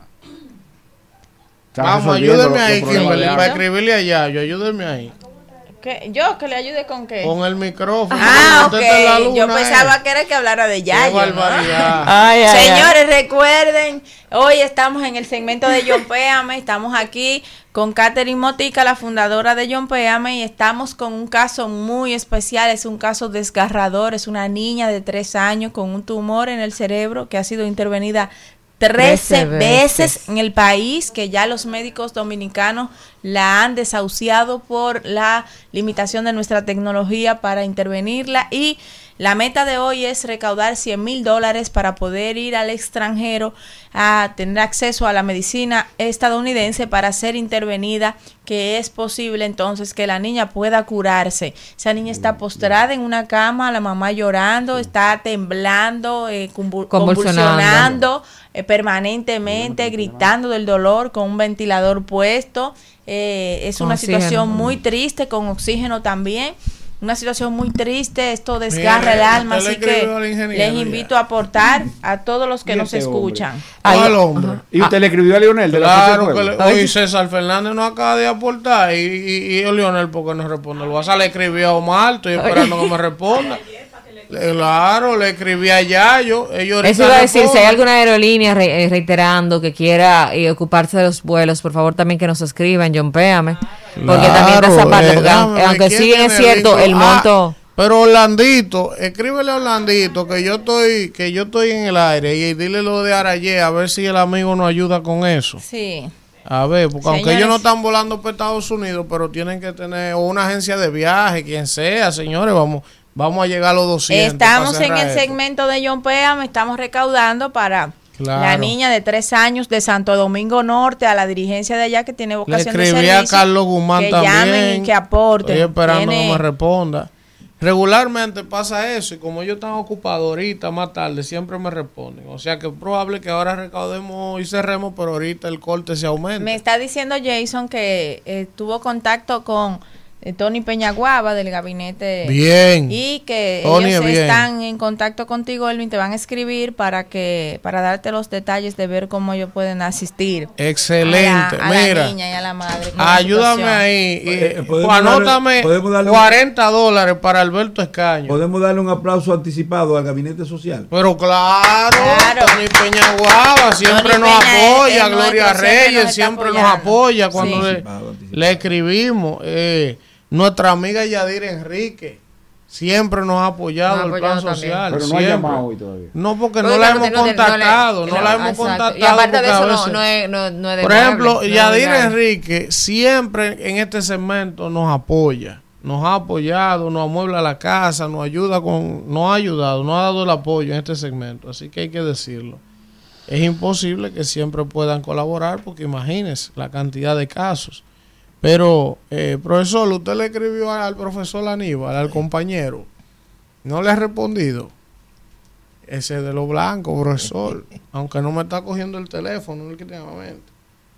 Buen día, ¿quién nos habla y de dónde?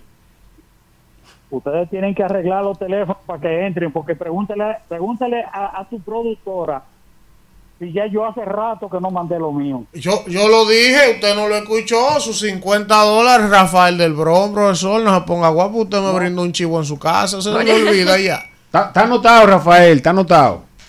Rafael no hizo un chivo allá. Cuando fuimos ahora a Nueva York, sí, fuimos a su casa y todo. Wow. Sí, sí, sí. Entonces, señores, yo creo que vamos a dejarlo hasta ahí. Vamos a esperar que los amigos ahorita respondan, porque creo que con esos amigos que están pendientes de responder, que siempre me responden un poquito más tarde, se llega a un número importante. Estamos esperando a Omar Lionel, estamos esperando a Yayo, estamos esperando a Aníbal Díaz y estamos esperando a Juan Garrigo. Yo creo que con esos cuatro y cualquier otro, ¿verdad? Que se quiera sumar. Y a la Cámara de Diputados. Ahí está el, Ah, Alfredo Pacheco. ahí está el presupuesto general Déjame Estado. escribirle a Julia, No, pero hemos ido recaudando para que la gente sepa. Nosotros tenemos, eh, nosotros Sí, no antes de venir habíamos recaudado, habíamos recaudado 600 mil pesos, o sea que Ya antes de. sí antes de venir, o sea que Wow. más esto, o sea que va, va subiendo la, la meta. Para que la madre, si está escuchando, sepa que estamos trabajando en eso. Claro. Señores, a todos y todas los que nos están escuchando, estamos en el segmento de John Péame. Estamos recaudando 100 mil dólares para la niña de Santo Domingo Norte que tiene un tumor cerebral, que la madre ya ha dicho que la han operado 13 ocasiones, en 13 ocasiones diferentes y que ya la han desahuciado la medicina dominicana. Y por eso estamos recaudando esos 100 mil dólares para que la niña pueda ir junto a su madre a Estados Unidos a ser intervenida en hospitales norteamericanos que cuentan con la tecnología necesaria que aquí en el país lamentablemente no tenemos. Bueno. Por favor, a todos los que viven en Santo Domingo Norte, nuestros amigos que hacen política, que tienen vocación de servicio, que Claro, llamen a este claro. espacio, que contribuyan y a todo el que nos está escuchando. Ah, mira, Luis Molina, 20 dólares. Quiere el número de cuenta del reserva. Vamos, ya yo me lo aprendí. 960 17 22 003. 960 17 22 003. Banco de 20 reserva. dólares. 20 dólares. 20 dólares. Luis Molina. Luis Molina, pónmele ahí, jompeame en el rumbo, Luis. Eh, entonces, estamos esperando a Carlos Guzmán, el alcalde también. Ahorita ellos responden. Pero de Sí, verdad eh, hemos que escrito a mucha gente. agradecer a toda la audiencia, como siempre, por sumarse a esta causa, a nuestros amigos que están hoy con nosotros, a los políticos que nos han respondido. Gracias a todos por esta noble causa. Ojalá. Espérate, espérate. Eh. 500 dólares mío. Aníbal Díaz, el diputado de la Te- capital. Te, di- te dije que será bueno. repite No, pero se el lo- más votado de las dos. No debe serlo. Te dije que será bueno, ¿eh? No, Te es una dije. estrella, profesor. An- Ese Aní- hombre de Aníbal este Díaz equipo. se merece el Aunque- apoyo aunque de los ciudadanos. vota. Hay que votarlo. Claro. Pero votarlo como es, con B corta. ¿Y Juan Garrigo qué No te con dijo? Juan no me ha respondido, seguro está Pero él ocupado. responde, él Él responde. responde. Él ahorita me tira. Juan es un hombre blanco y literalmente, no Sí, solo sí. su aspecto. No. Es un hombre bien. ¿Eh? Vamos a la pausa, Isidro, y nos vemos en breve con más del rumbo de la mañana. Rumbo de la mañana.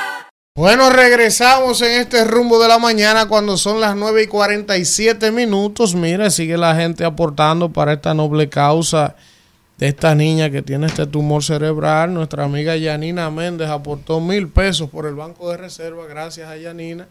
Y gracias a todos los que se han involucrado en esta causa, como siempre lo hacemos en este segmento de John Peam en el rumbo. Y al final pudimos recaudar hasta este momento, que yo sé que eso ahorita va a subir cuando eh, los demás compañeros vean los mensajes, Yayo, Omar, Alfredo Pacheco, eh, Carlos Guzmán, toda esa gente tiene ya ese mensajito en su WhatsApp y ahorita cuando se desocupe un poco, ellos van a responder, así que gracias a todos, pero de todas maneras hicimos una gran recaudación porque el número al día, ahora mismo quedó en 181.390 pesos. El rumbo a la mañana, no programita nada más, hay que la, las relaciones y el posicionamiento hay que ponerlo al servicio de la gente. Nada más no es para uno sacarle beneficio. No es tirándole indirecta a nadie, ustedes. Pero vamos a seguir con, con el rumbo de la mañana, señores, cuando son las 9 y 48. Y vamos a hacer un repaso, ¿verdad? Con algunas informaciones noticiosas. Antes de venir ya con el bloque de las llamadas. Estoy esperando la llamada de Miguel Valga. Entonces, eh, eh, déjeme ver por qué que está en tendencia. Eh, mire, ¿Quién está en tendencia? está en tendencia de que un Freddy en Twitter ahora mismo, y es Freddy que se llama el hijo de Soto Jiménez. Sí, Freddy Soto Torman. Freddy Soto Torman dice aquí que el director del CEFRON, coronel Freddy Soto Tormani, se reunió hoy con autoridades civiles y militares en la zona de Elías Piña con el propósito de unir esfuerzos para mejorar la seguridad en la frontera. No entiendo por qué tendencia, pero está bien. A menos que sea una tormenta que se llama Freddy que viene por ahí. Hay otra, otra tormenta que está en tendencia, Faride. Faride está en tendencia, está en tendencia Gregorio Luperón y está en tendencia Omar Fernández. Bueno, señores, miren, eh, ustedes saben que ahorita cuando el amigo Jesús hizo su comentario, venga, siéntese que yo creo que usted se integre a este pequeño debate que vamos a tener aquí ahora. Yo le dije a Jesús que qué lástima que Catherine Motica había entrado justo después de su comentario porque yo quería replicar o aportarle algo al comentario de Jesús porque él se refirió a las declaraciones del secretario general, el estoico eh, Charlie Mariotti, que es una figura emblemática, eh, senador tres veces por Monteplata, un hombre de los medios de comunicación, un hombre del buen hablar, tiene un manejo de la palabra interesante y secretario general del PLD, político importante. Sin embargo, eh, esas declaraciones de Charlie fueron desafortunadas, eh, fueron innecesarias, y no lo digo porque yo tenga un interés, sino partiendo del interés colectivo que tanto en su partido como en la Fuerza del Pueblo, como en el PRD y en otros sectores de la vida nacional han estado fraguando, luchando, dedicando horas a construir una alianza en función de sus intereses. Entonces, partiendo de eso, yo no entiendo cómo un político experimentado como Charlie, que sobre todo por la posición que ocupa como secretario general, porque usted me dirá, pero esa es su opinión, sí, pero a veces usted puede tener una opinión particular sobre un tema, pero automáticamente el comité político de su partido decidió ser parte de esa alianza. Ya usted no puede llevar posiciones personales a su rol institucional como secretario general. Porque tú crees que Charlie Mariotti no sabe lo que genera ese tipo de declaraciones. Claro que él sabe. Entonces yo tengo que colegir o que concluir, aunque no sea así, no tenga la prueba, de que con ese tipo de declaraciones Charlie lo que esté torpedeando la alianza. Porque es imposible que haya una comisión de negociación de alianza del PLD, una de la Fuerza del Pueblo y otra del PRD, que están gastando horas, esfuerzos. Construir una alianza desde la desconfianza, como es el caso, es una vaina terrible. Hoy, ¿tú crees que Charlie no sabe lo que genera ese tipo de declaraciones? Del torpedear y empezar a señalar a gente de que a la que no se va a apoyar.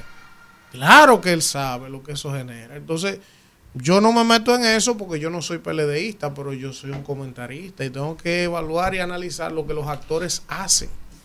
Y definitivamente hoy, hoy, hoy en el PLD a Charlie debieran, aún el ser secretario general, haberle llamado y jalarlo a las orejas.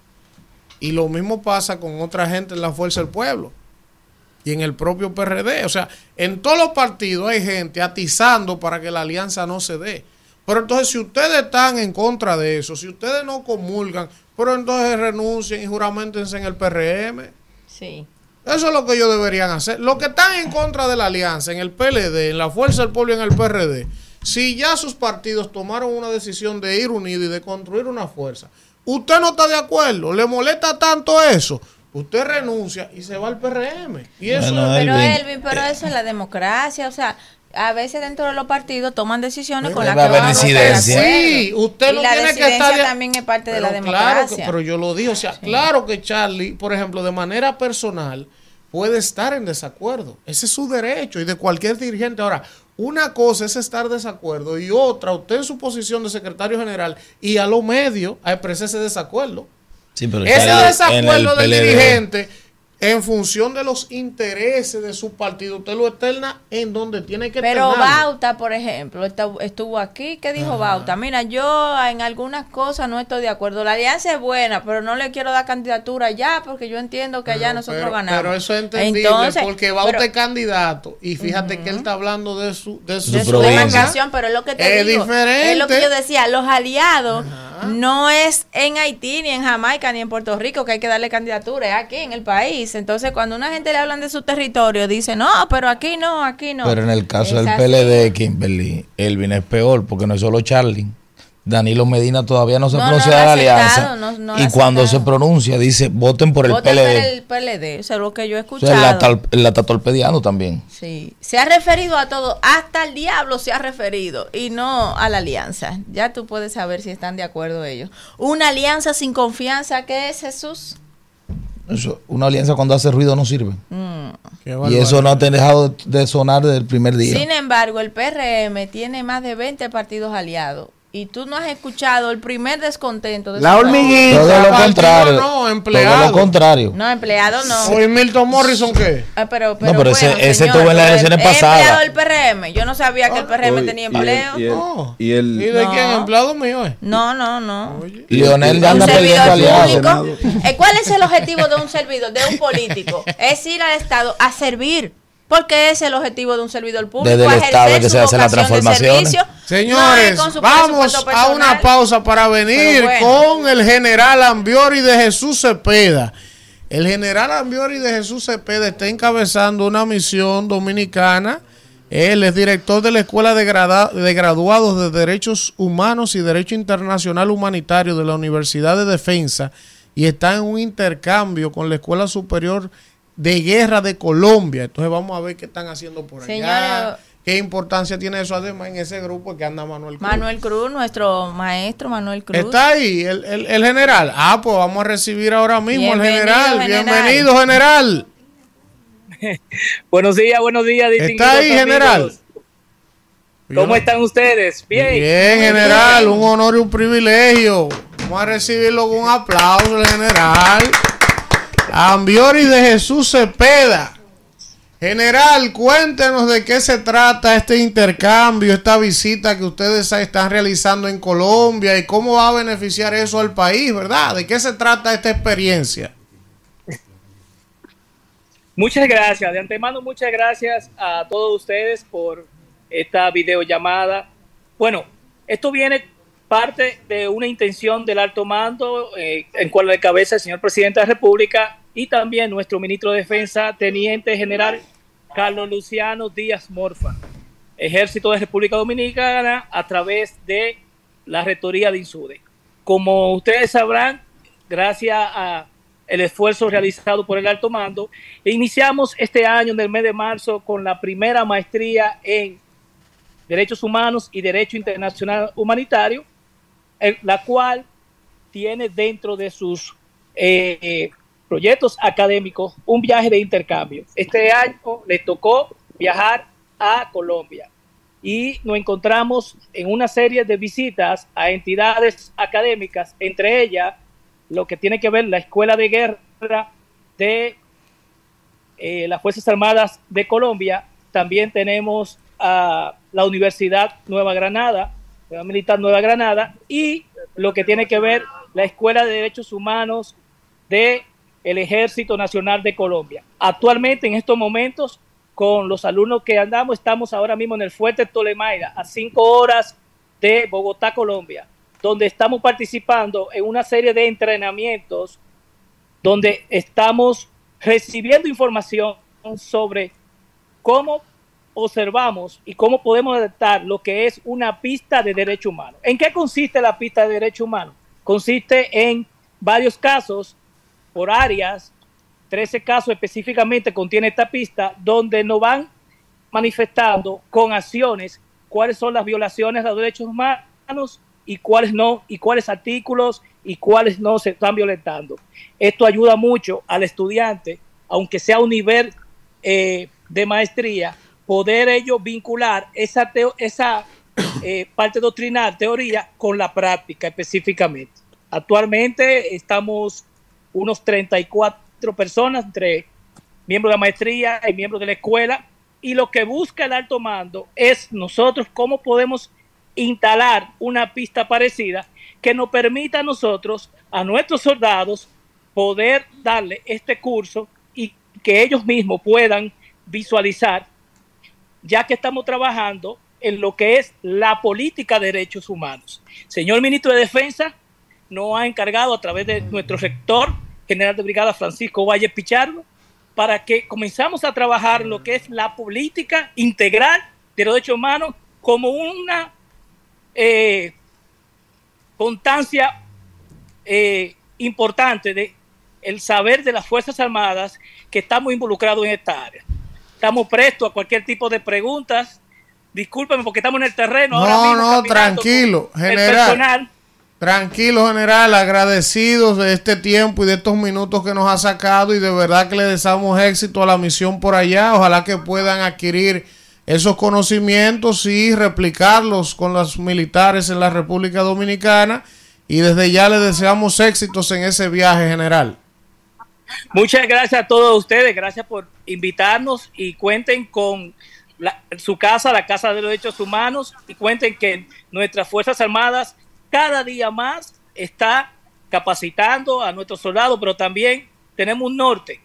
Primero, nuestra- eh, la, la- la protección de los derechos humanos de nuestra población y capacitar a todos nuestros miembros a, a un punto de que estén claros con todos los principios establecidos en la Carta Constitucional, como también en lo que tiene que ver con los derechos humanos. Muchas bendiciones a ustedes, gracias por su tiempo y Dios me lo bendiga. Bueno, ahí está, estuvo el general Ambioris de Jesús Cepeda, director eh, de la unidad de la Universidad Nacional de, Des- de la Defensa, del Ministerio de Defensa de la República Dominicana. Y ya ustedes escucharon en qué consiste este viaje de intercambio al hermano país de Colombia. Vamos a una pausa y regresamos en breve.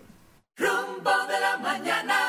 Bueno, señores, regresamos en este rumbo de la mañana y continúan las buenas noticias en este espacio. Miren, nuestra amiga Julia Muñiz, que es una No, no, espérese, estrella. antes de eso. Eh. Una amiga nuestra también, sí, eh, anónimo, KG, aportó 20 mil 20 pesos para la, bien, la causa no de la niña.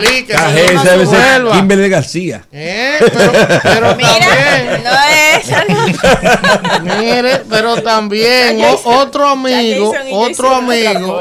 Por favor, eh, Claudia, mándame texteada la cuenta del reserva para mandársela, no, pero solo el numerito de la del reserva para mandársela a un amigo que está poniendo 30 mil más. Pero, pero tú te la sabes. 960, tú Pero me me olvidó, nue- a ver si me acuerdo. 960 17 22 003. Anónimo el personal. Eh. De los 30 mil. 50 mil más. MM, como los chocolates. y no Miguel Valga Maldonado. MM. MM. De lo bueno. Miguel Medina. De lo bueno. Ah, Miguel, Miguelito. Claro. Ah, Eh, de panorama. eh, sí. Panorama. BTV, BTV. BTV. Panorama es la Ese, empresa. ese programa en par de meses va, ese canal en par de meses va a dar calambre. Usted nada más tiene que Ya- ver la ya- figura ya- que ya hay está ahí. dando calambre, ya está Usted nada más dando- tiene que ver el tipo de figura que hay. Ya- ya Una está a la dando derecha y calambre. otra a la izquierda suya. Ya, usted. Ya está Para dando allá calambre. vamos nosotros también con un programa ¡Ay! de energía. Oye, De ciencia. señores, agradecer a nuestra amiga Julia Muñiz, una estrella. Ella dice que abogada destacada. Julia Muñiz especial- Suberví. Suberví. Julia Muñiz Suberví. Eh, con este detalle que nos ha enviado este Muy equipo del rumbo de la mañana. Julia es de esa gente como que cae bien. ¿Usted Sí, no Julia- conocido Julia gente buena. como que cae bien? Julia Y, que, Sin con su nada, sin bien nada. amueblada. Sin nada, Yo una quiero- mujer yo quiero- inteligente, yo quiero decirle a- a Julia Es que una la- mujer que la- que simpatiza por el PRM y, de- y hace críticas. Pero déjeme hablar que usted habla mucho. A Julia, que la extrañamos en el rumbo de la tarde. Qué. Que vaya, que pase por allá. Los que llegaron tampoco te respetan. no me respetan. este tigre habla demasiado. Controlado. Es Israel, quería cobrárselo de Es ahorita. Te he respetado. Yo voy a venir con un pote de Es ron. pero yo lo he respetado. ¿eh? Pero eso es por lo que yo corto. he dicho de es Miguel. Vargas aquí, que Pues- está quillado. Claro. Claro. Voy a hacer una pregunta. Dígame, dígame. Si, si nosotros vinimos en sustitución de los estelares de este programa, que conjuntamente con. No, estelar igual que ustedes. Lo que comportan la estelaridad con usted del programa, con ustedes. Dejen hablar uno. No, no, no, a mí no me importa, a mí no me importa que no me dejen hablar. Yo, yo asumo con donaire el respeto a la coordinación de este espacio. Ahora bien, si vinimos en sustitución, ¿por qué también no nos hicieron llegar Porque en sustitución Julia de no ellos? sabía no, que pero ustedes ellos no están aquí. Pero ellos no están aquí. Pero que Julia no lo sabe. Pero ellos no están aquí. Que Julia no sabe que pero ellos no ellos no están. Ellos no están. Y eso, eso, eso yo me lo tengo que llevar porque yo soy la que le voy a guardar a ellos todo eso. Sí, sí, claro. Yo. Señores, vamos con la gente. Buen día. ¿Qué Julia es? Los chichi en la casa. ¿Quién nos habla y de dónde? Nunca hizo eso. tres puntos. Dani Duvergé de los Alcarrizos. Dale, Dani. Bueno, mi hermano, fíjate, eh, primero ayer nos dieron un fuetazo desde las 3 de la tarde con un apagón hasta las 11 de la noche. Luz 24 horas tenemos nosotros. Ya eso es todos los días que nos ¿De qué partido tú eres, Dani? Yo, eh, Kimberly sabe de, que, de quién yo era. Sí, sí. Dani Entonces, era no sé, PRMista, pero se pasó para la fuerza del pueblo. Fíjense, déjenme darle los dos temas más que tengo aquí. Lo, lo siguiente es, es que ustedes como que no han mencionado la lista que hay de precandidatos y diputados que no van, que salieron una lista y 20 por problemas que tienen con la justicia. Y lo último es que confirmado, ya uno de los muchachos regidores me confirmó que Junior Santos va como síndico del PRM aquí en los alcaldes. Bueno, buen si Junior Santos lo presentan ahí, que se preparen ellos para su tormenta que le espera. Buen día, ¿quién nos habla y de dónde? Porque Guerra Avisar no mata soldados. Saludos, buen día, Elvis. Hola, Y con usted saludar a este bello equipo que conforma ahí esta cabina. gracias, gracias. Les habla Jennifer desde Barahona. Adelante, Jennifer. Mire, Dani, yo estuve, eh, perdón, Elvis, yo estuve escuchando la programación desde temprano. Eh, una fiel espectadora todos los días. Eh, escuchaba ahorita que hablaban sobre lo que Danilo había comentado. Sí. Pero aquí en el sur, con los gobiernos anteriores, no se veía eso de las 24 horas. Sí había iluminación, la verdad hay que decirla. Pero también hay que darle mérito de que cuando inició este nuevo gobierno, el sur ha progresado bastante. Orgullosa de que vamos a tener un muelle para nuevos cruceros, una base aérea. Oiga, el progreso del sur ha sido excelente. Bien, ahí está. Buen día, ¿quién nos habla y de dónde? Buenos días, eh. Dejamos pasar esa, ¿verdad, Valentín? Sí, a Julia no. ¿Quién nos habla y de dónde? Elvin, deberíamos darte para acá, para abajo. que va la luz. Tenemos luz 24 horas ¿A dónde? en Maimón. Ah, pues vamos todos para Maimón. Vamos a Señores, mudarnos pa' todos Maimón, todo el mundo. Todo el que está invirtiendo en Airbnb, en Piantini y vaina, arranque para Maimón. Y otra cosa, ¿cómo está llegando la factura allí en Maimón? Bajita. Ya. Buen día. Pero le cerraste, pero deja que concluya. ¿Qué fue? Buen día. Eh, no, no era Maimón, es Miami. Fue Miami. ¿Quién nos habla y de dónde? Esa es Iliana de Maimón. Le habla Carlos de Cabral. Carlos de Cabral, adelante. Mire, ahora mismo la situación del país va a pasar por muchas cosas buenas con este crucero que se está haciendo en Pedernales, la remodelación de Paraíso, Cabo Rojo, el turismo de la parte sur va a seguir incrementando lo que es eh, las La gente cosas buenas para este en el país. sur y tiene razón para estarlo. Y el sur había sido olvidado. son cosas buenas las que vienen. Bueno, ahí está. Hay que, hay que estar positivo. Eh, Los, los sureños están felices y es justo. Pero es lo que viene.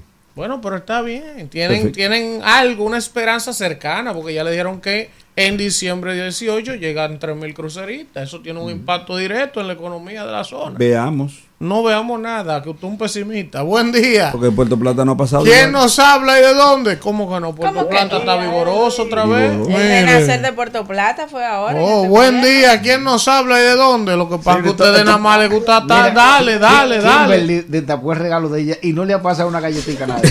Oh, y no, pero usted lo No, dijo. Kimberly destapó el regalo de ella. Claro, pero un Porque viaje a tiene que galletica, brindar, si es ella. Pero, Buen día. No, eso sí ella quiere no es de ella. Buen día. Bueno, está bien. ¿Quién nos habla y de dónde? Déjame limpiarme porque. Bajo esta denuncia que me ha hecho La gente. El mío está Adelante. El de, el de Manuel. Vamos a comerle la galleta. Pero déjenme escuchar a la gente, Kimberly, que estamos en vivo. Buen día. En vivo, pero uno come también parte.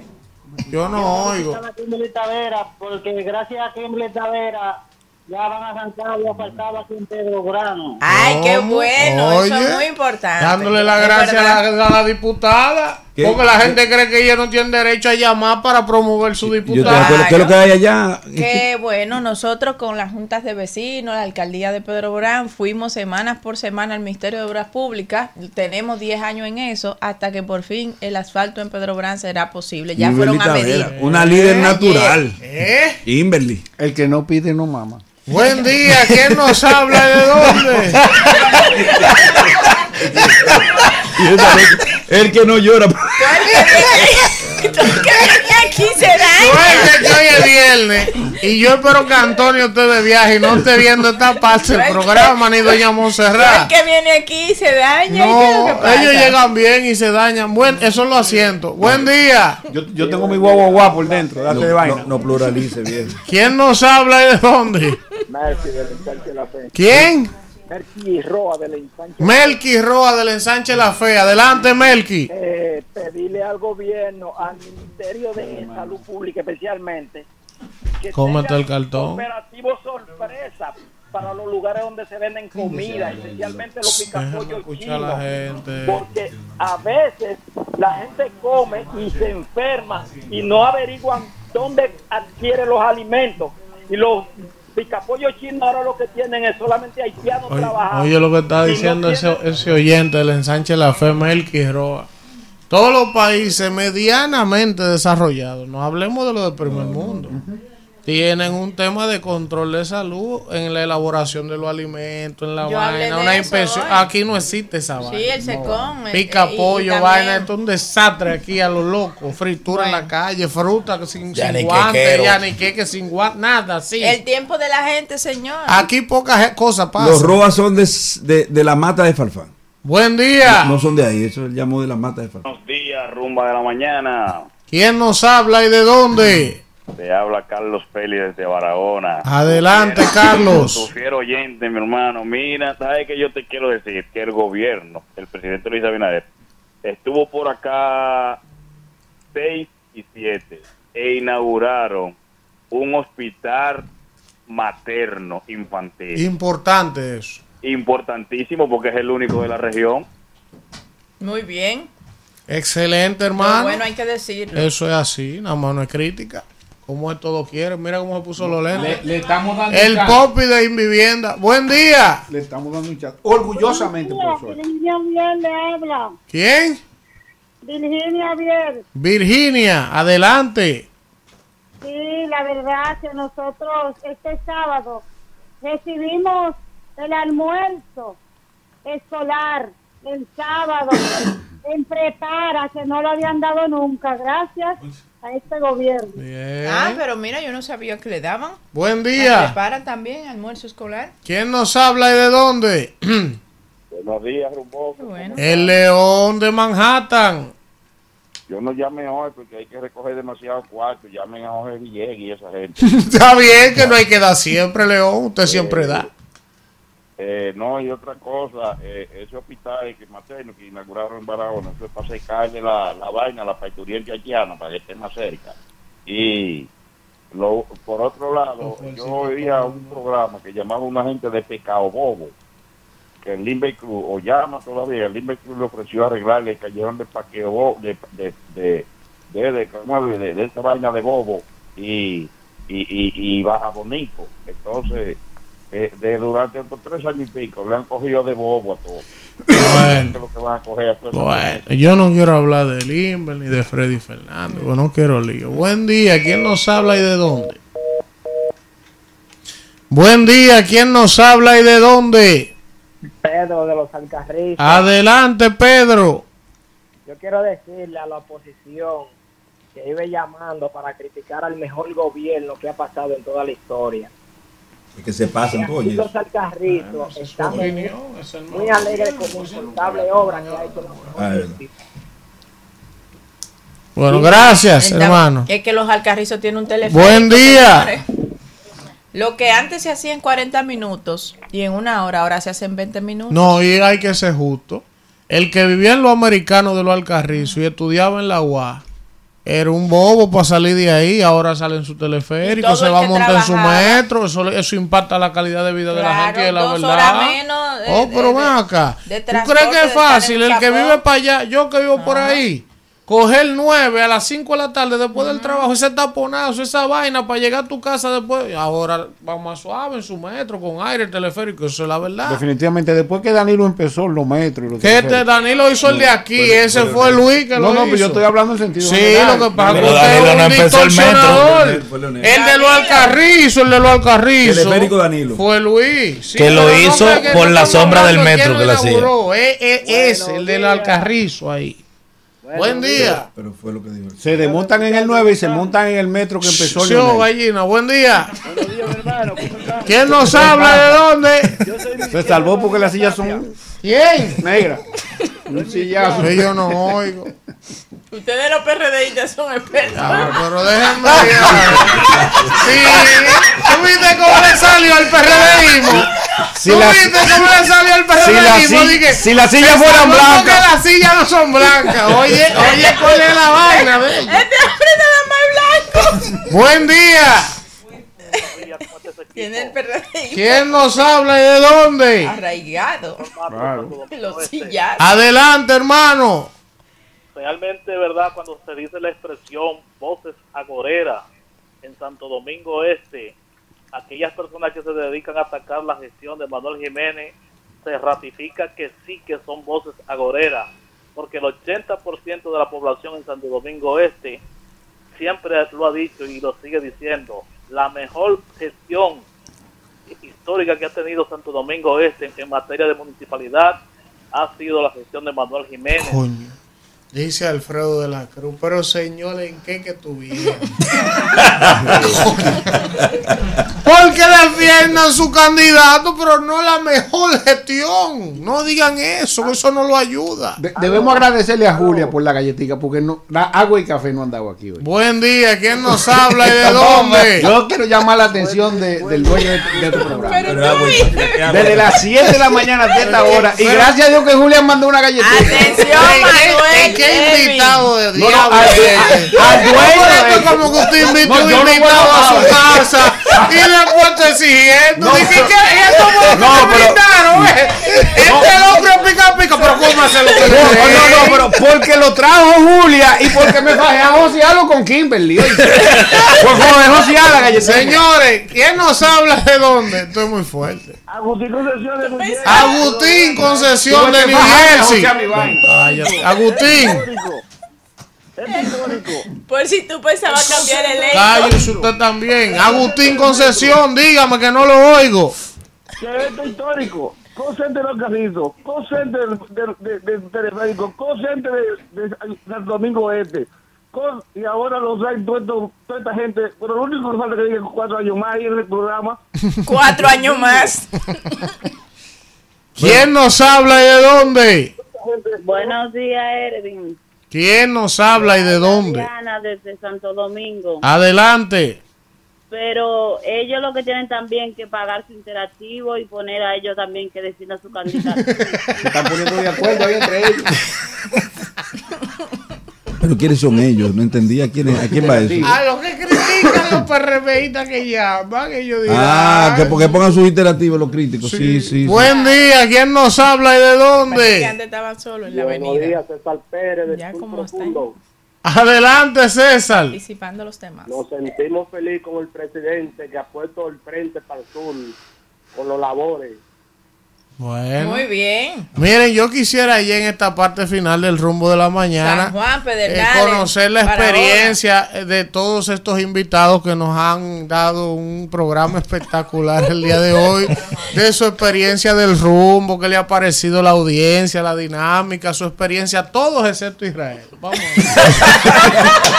Yo me estaba Dígame, preparando para hablar. dígame, Yo me estaba preparando para hablar. No, porque ya usted la dio la suya. a los que nos escuchan por radio, Israel se cuadró en ese micrófono, hasta los lentes se Sí, me quité los lentes. ¿Para, qué se, se Y lo quita voy a los estar ya, lentes? ya, como decía un amigo Medina. A Valentín, dígame que, que Yo había que dejarme hablar, había que dejarme hablar. La experiencia del rumbo hoy viernes. ¿Sabe todo. que venir aquí al rumbo como, como talento, como ustedes le llaman? Porque obviamente cuando se hizo la llamada para sustituir a los verdaderos talentos del rumbo, eh, por, su, por su compromiso, uno se hace ciertos ajustes. Porque no es lo mismo venir como, como un invitado al que van a entrevistar, que viene a, a responder preguntas y eso, sino que va a participar eh, y se va a involucrar del todo de lo que aquí acontece. Mira, es una experiencia maravillosa. eh, porque se siente primero como una sensación de hermandad. Eh, mucha profesionalidad. Bueno, demasiada profesionalidad. porque aquí hasta los relajos están coordinados. Sí, hasta eso. Y obviamente que uno que siempre ha sido un admirador de este espacio, yo soy un seguidor, yo soy un consumidor de lo que aquí se produce. Gracias. Eh, venir aquí y ser parte de esto es una experiencia verdaderamente maravillosa que yo agradezco en términos personales y que creo que ustedes están lamentablemente para muchos, favorablemente para ustedes, condenados al éxito como, como grupo, como personas, como profesionales, porque lo que se hace aquí es de muchísima, de altísima calidad. Y la parte humana, que me tocó coincidencialmente con John Péame, yo he sido eh, partícipe desde el otro lado, desde los receptores de lo que ustedes hacen en ese aspecto, eh, conjuntamente con John Péame, y eso es verdaderamente hermoso. Es un acto de bonomía, de humanismo, de altruismo, de la más alta calidad y de un desinterés manifiesto, que mucha gente lo hace para tener como contrapartida gananciales en términos de publicidad. No, no, no, no. Aquí se quiere ayudar a la gente de forma sincera y eso eh, a mí en términos personales me, ¿cómo dice? Me influyó, me afectó positivamente. Gracias, hermano. Vamos. Gracias a ustedes. Va- y, por favor que, escuchar a- que a se Jesús. enfermen los muchachos más frecuentemente. nunca.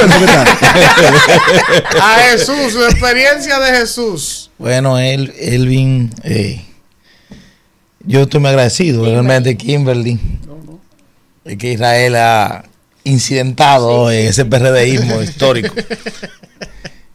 Pero no deja, de- este no deja atacar esto. verdaderamente, me, verdaderamente me he sentido como en casa. Ya no veníamos desde la otra casa. Sí, claro, claro. y sorprendido y sobre todo eh, impresionado con la labor que se hace aquí con la- el segmento de John Péame. Porque el que no pudo ver el video que estaba en su vehículo no sabe lo chocante que fue ver esa niña y sobre todo lo esperanzador de ver a la gente como todos se manifestaron a cooperar. Realmente yo los felicito a ustedes y cuando me necesiten aquí como relevo yo estoy disponible. Gracias, hermano Jesús Guerrero. Y finalmente la experiencia seria, ya no en el marco del relajo, de 30 segundos del señor Israel Abreu. No, yo, yo, yo, oigan bien lo que le voy a decir. No, que- que Amable son las televidente, 10:24. Yo, yo creo que para uno hacer el sacrificio ya que a las 5 de la mañana, porque hay que levantarse, para ponerse este traje, deben guardar lo que sea una galletita. ¡Vamos, Isidro! Rumbo de la mañana. Rumba 98.5, una emisora RCC Media.